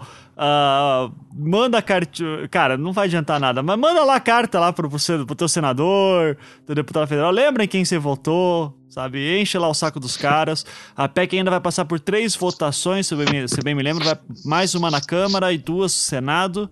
Uh, então dá para talvez segurar um pouquinho o tranco e agora você já tem o roteiro, pelo menos, cara. Tentar desvincular alguma coisa dela. Ou pelo menos deixar ela menor. Sei lá, cara. Vamos torcer aí pra isso. Então, Zamiliano, uh, quer, quer dar uma palavra de encerramento aí? Ah, bom, eu obviamente, eu, aparentemente, né, pelo menos, o governo federal parece que ele ah, sempre, né, adota uh, o inverso da navalha Jocan, né? Então, assim, em vez de fazer o mais simples, né, que teoricamente seria investir em políticas públicas, né, uhum. e melhorar algumas questões em relação às políticas públicas e diminuir, fazer a, a, a como é que é o nome, a, a o, revisar, né, a, a, dívida pública interna e externa, ele obviamente ele faz o, o mais simples. o mais complexo, né? Que é, não, vamos passar essa porra dessa 241 aqui, vamos foder com todo mundo nessa merda mesmo, porque isso aqui é de boa pra caralho. Então, assim, é, é cara, eu não, eu, não, eu, eu sinceramente, eu, pra mim, a PEC 241, ele é, um, é, um, é uma grande, eterna, falsa polêmica pra mim, porque É, soluções a gente acabou de ver aqui na medida do possível, né? A gente acabou de ver uns 400 bilhões de reais em, em, em, imposto que não, ninguém paga, né? Que as pessoas vazam ele fora. Não, a, a gente, nem falou de reforma fiscal, cara. Que... Sim, a gente viu 200, ano que vem, né? Um possíveis 200 e caralhadas milhões aí de isenção. Então, porra, assim, solução tem, né? É a mesma coisa de, de, de virar para mim e falar assim, no ano, né? A ONU virar e falar assim, porra, olha só, o orçamento que a gente precisava aí para resolver o problema da fome no mundo inteiro, de uma vez só, é um trilhão de dólares, hein? E aí os restos dos países olham e falam assim, ah, é meu, né? Foda-se. e aí na hora que precisa resolver o problema do sistema financeiro em 2008, a primeira coisa que o governo dos Estados Unidos faz é soltar 11 trilhões de uma vez só. Uhum. Assim, já podia ter resolvido o problema da fome da África, do mundo, 11 vezes. E ninguém resolveu. Então, as Apenas pessoas... lembrando que a fome gera lucro, né? Então... Ah, é, exato. Então, assim, esse, esse troço dá dinheiro. E bancos quebrados, não. Uhum. É. Esse troço da dinheiro, esse negócio das pessoas morrerem, passar fome e não terem jeito trabalhistas em vários locais da África, ou em vários locais do Brasil, ou em alguns locais ali mesmo, em São Paulo, né? Por exemplo, como os bolivianos. É... Um abraço pra Zara. Um abraço, Zara. Um abraço, Beyoncé também. É... Não, não, aquilo lá ainda tá sendo visto, só pra deixar claro. tá bom. Tá. É... é... obviamente isso dá, dá muita grana, né? Então, assim, a gente tem que pressionar por essas outras, por essas outras situações que são plausíveis, né? Que elas são possíveis, só que normalmente eles não querem ouvir que a gente fala que é possível, né? Normalmente eles contra-argumentam falando que isso é só loucura. Isso que vocês estão falando é doideira. E quando vocês fizerem isso aqui no Brasil, todos os investidores vão embora. Eles vão desaparecer do país. A primeira coisa que vem na cabeça é, ah, então assim, ninguém vai produzir mais nada no Brasil. Né? A gente não vai precisar de aço, né? De repente vai voltar a idade da pedra. Todo mundo vai começar a voltar a ser caçador e coletor. Assim, ninguém vai simplesmente virar e falar: ah, você foi embora? Me dá essa tua indústria aqui então. Ele vai levar tudo no bolso, sabe? Sim. Então, é, é, isso mais ou menos que eu, que eu queria falar. Mas, porra, é, é, é, perspectiva futura, a gente tá fudido. Tá fudido. Tá fudido. Principalmente porque se você parar pra pensar nessa galera que fica muito gritando, porra, foi golpe, e o caralho é 4, uma parcela considerável, tá cagando pra PEC 241. Eu acho que isso é um sintoma de alguma coisa que a gente tem que parar pra pensar aí. É. Eu, eu, acho que quando o seu protesto é escrito por alguém que é subempregado pelo Starbucks, tem alguma coisa pra gente pensar aí, né? É. Então, João, algum comentário final aí também? Das soluções? Quero, cara. Eu, eu quero deixar um, uma palavra final Abomináveis na grandeza, os reis da mina e da fornalha edificaram a riqueza, sob o suor de quem trabalha. Todo produto de quem esforçou a corja rico recolheu. Querendo que ela o restitua, o povo só quer o que é seu. Bem unidos façamos nessa luta final. Uma terra sem amos, a internacional. Um beijo no coração de todos que me ouvem. Beleza, Cara, a, gente pode, a gente pode encerrar o podcast tocando Kalinka, que é uma música típica da. só pra. Kalinka? Nunca. É, eu vou te passar depois. Ah, ô, vai, vai ser, nós vamos celebrar o dia da ponte, Ivan. Ah, é, a verdade. ponte para o futuro. Dia 22 de fevereiro, estamos já aqui. É o dia da ponte para o futuro. E uh, queria agradecer imensamente o Bruno aí que veio, cara. Bruno, é, você já deu sua solução, mas se quiser dar uma palavra final, jabá, onde o pessoal te encontra, cara, fica à vontade aí. Muito obrigado. Obrigado a vocês pelo bate-papo, pessoal. Muito bom. Eu, aproveitando o, espaço para fazer um, um, jabá, e não só para o Projeto Brasil, que, que é, é onde que eu sou cofundador, mas para as eleições agora, né? Que além de a gente estar tá discutindo muito em PEC 241, mas daqui duas semanas voltam em várias cidades ainda, grandes centros, a gente tem segundo turno, né? Então, para chamar o pessoal para voltar as atenções também para o debate da, do segundo turno. E a gente tem uma ferramenta legal para a galera comparar as propostas e fazer isso numa dinâmica mais divertida, que chama combate.projetobrasil.org.br. É o Urna Fighter Combat, que a gente criou aí um joguinho para comparar as propostas dos, dos candidatos a prefeito que estão no segundo turno das principais cidades brasileiras. Então, pro ouvinte aí que quiser entrar lá e dar uma brincada e se posicionar melhor né, sobre qual candidato vai escolher aí no dia 29, fica aí o jabá. E um abraço pessoal do portal do meu município, que está sempre junto com a gente nessa aí, nessa empreitada. Bruno, depois me passa todos esses links que daí eu vou passar, vou deixar na postagem pra galera que quiser ver daí, certo? Bruno, novamente, muito obrigado, cara, por ter vindo, ajudou bastante. João, obrigado por nos deixar cada vez mais tristes. É, exame... é, é, a minha função, Ivan. Exato. Examiliano... É o que a minha mulher me conta todos Examiliano, vou pedir pro Felipe então botar a música Kalinka no final, que é do, do coral do, do Exército Vermelho. Exército Vermelho. É muito bom, tá? Então, é isso. Fiquem agora com Kalinka do Exército Vermelho. É isso. Um beijo tchau. Tchau.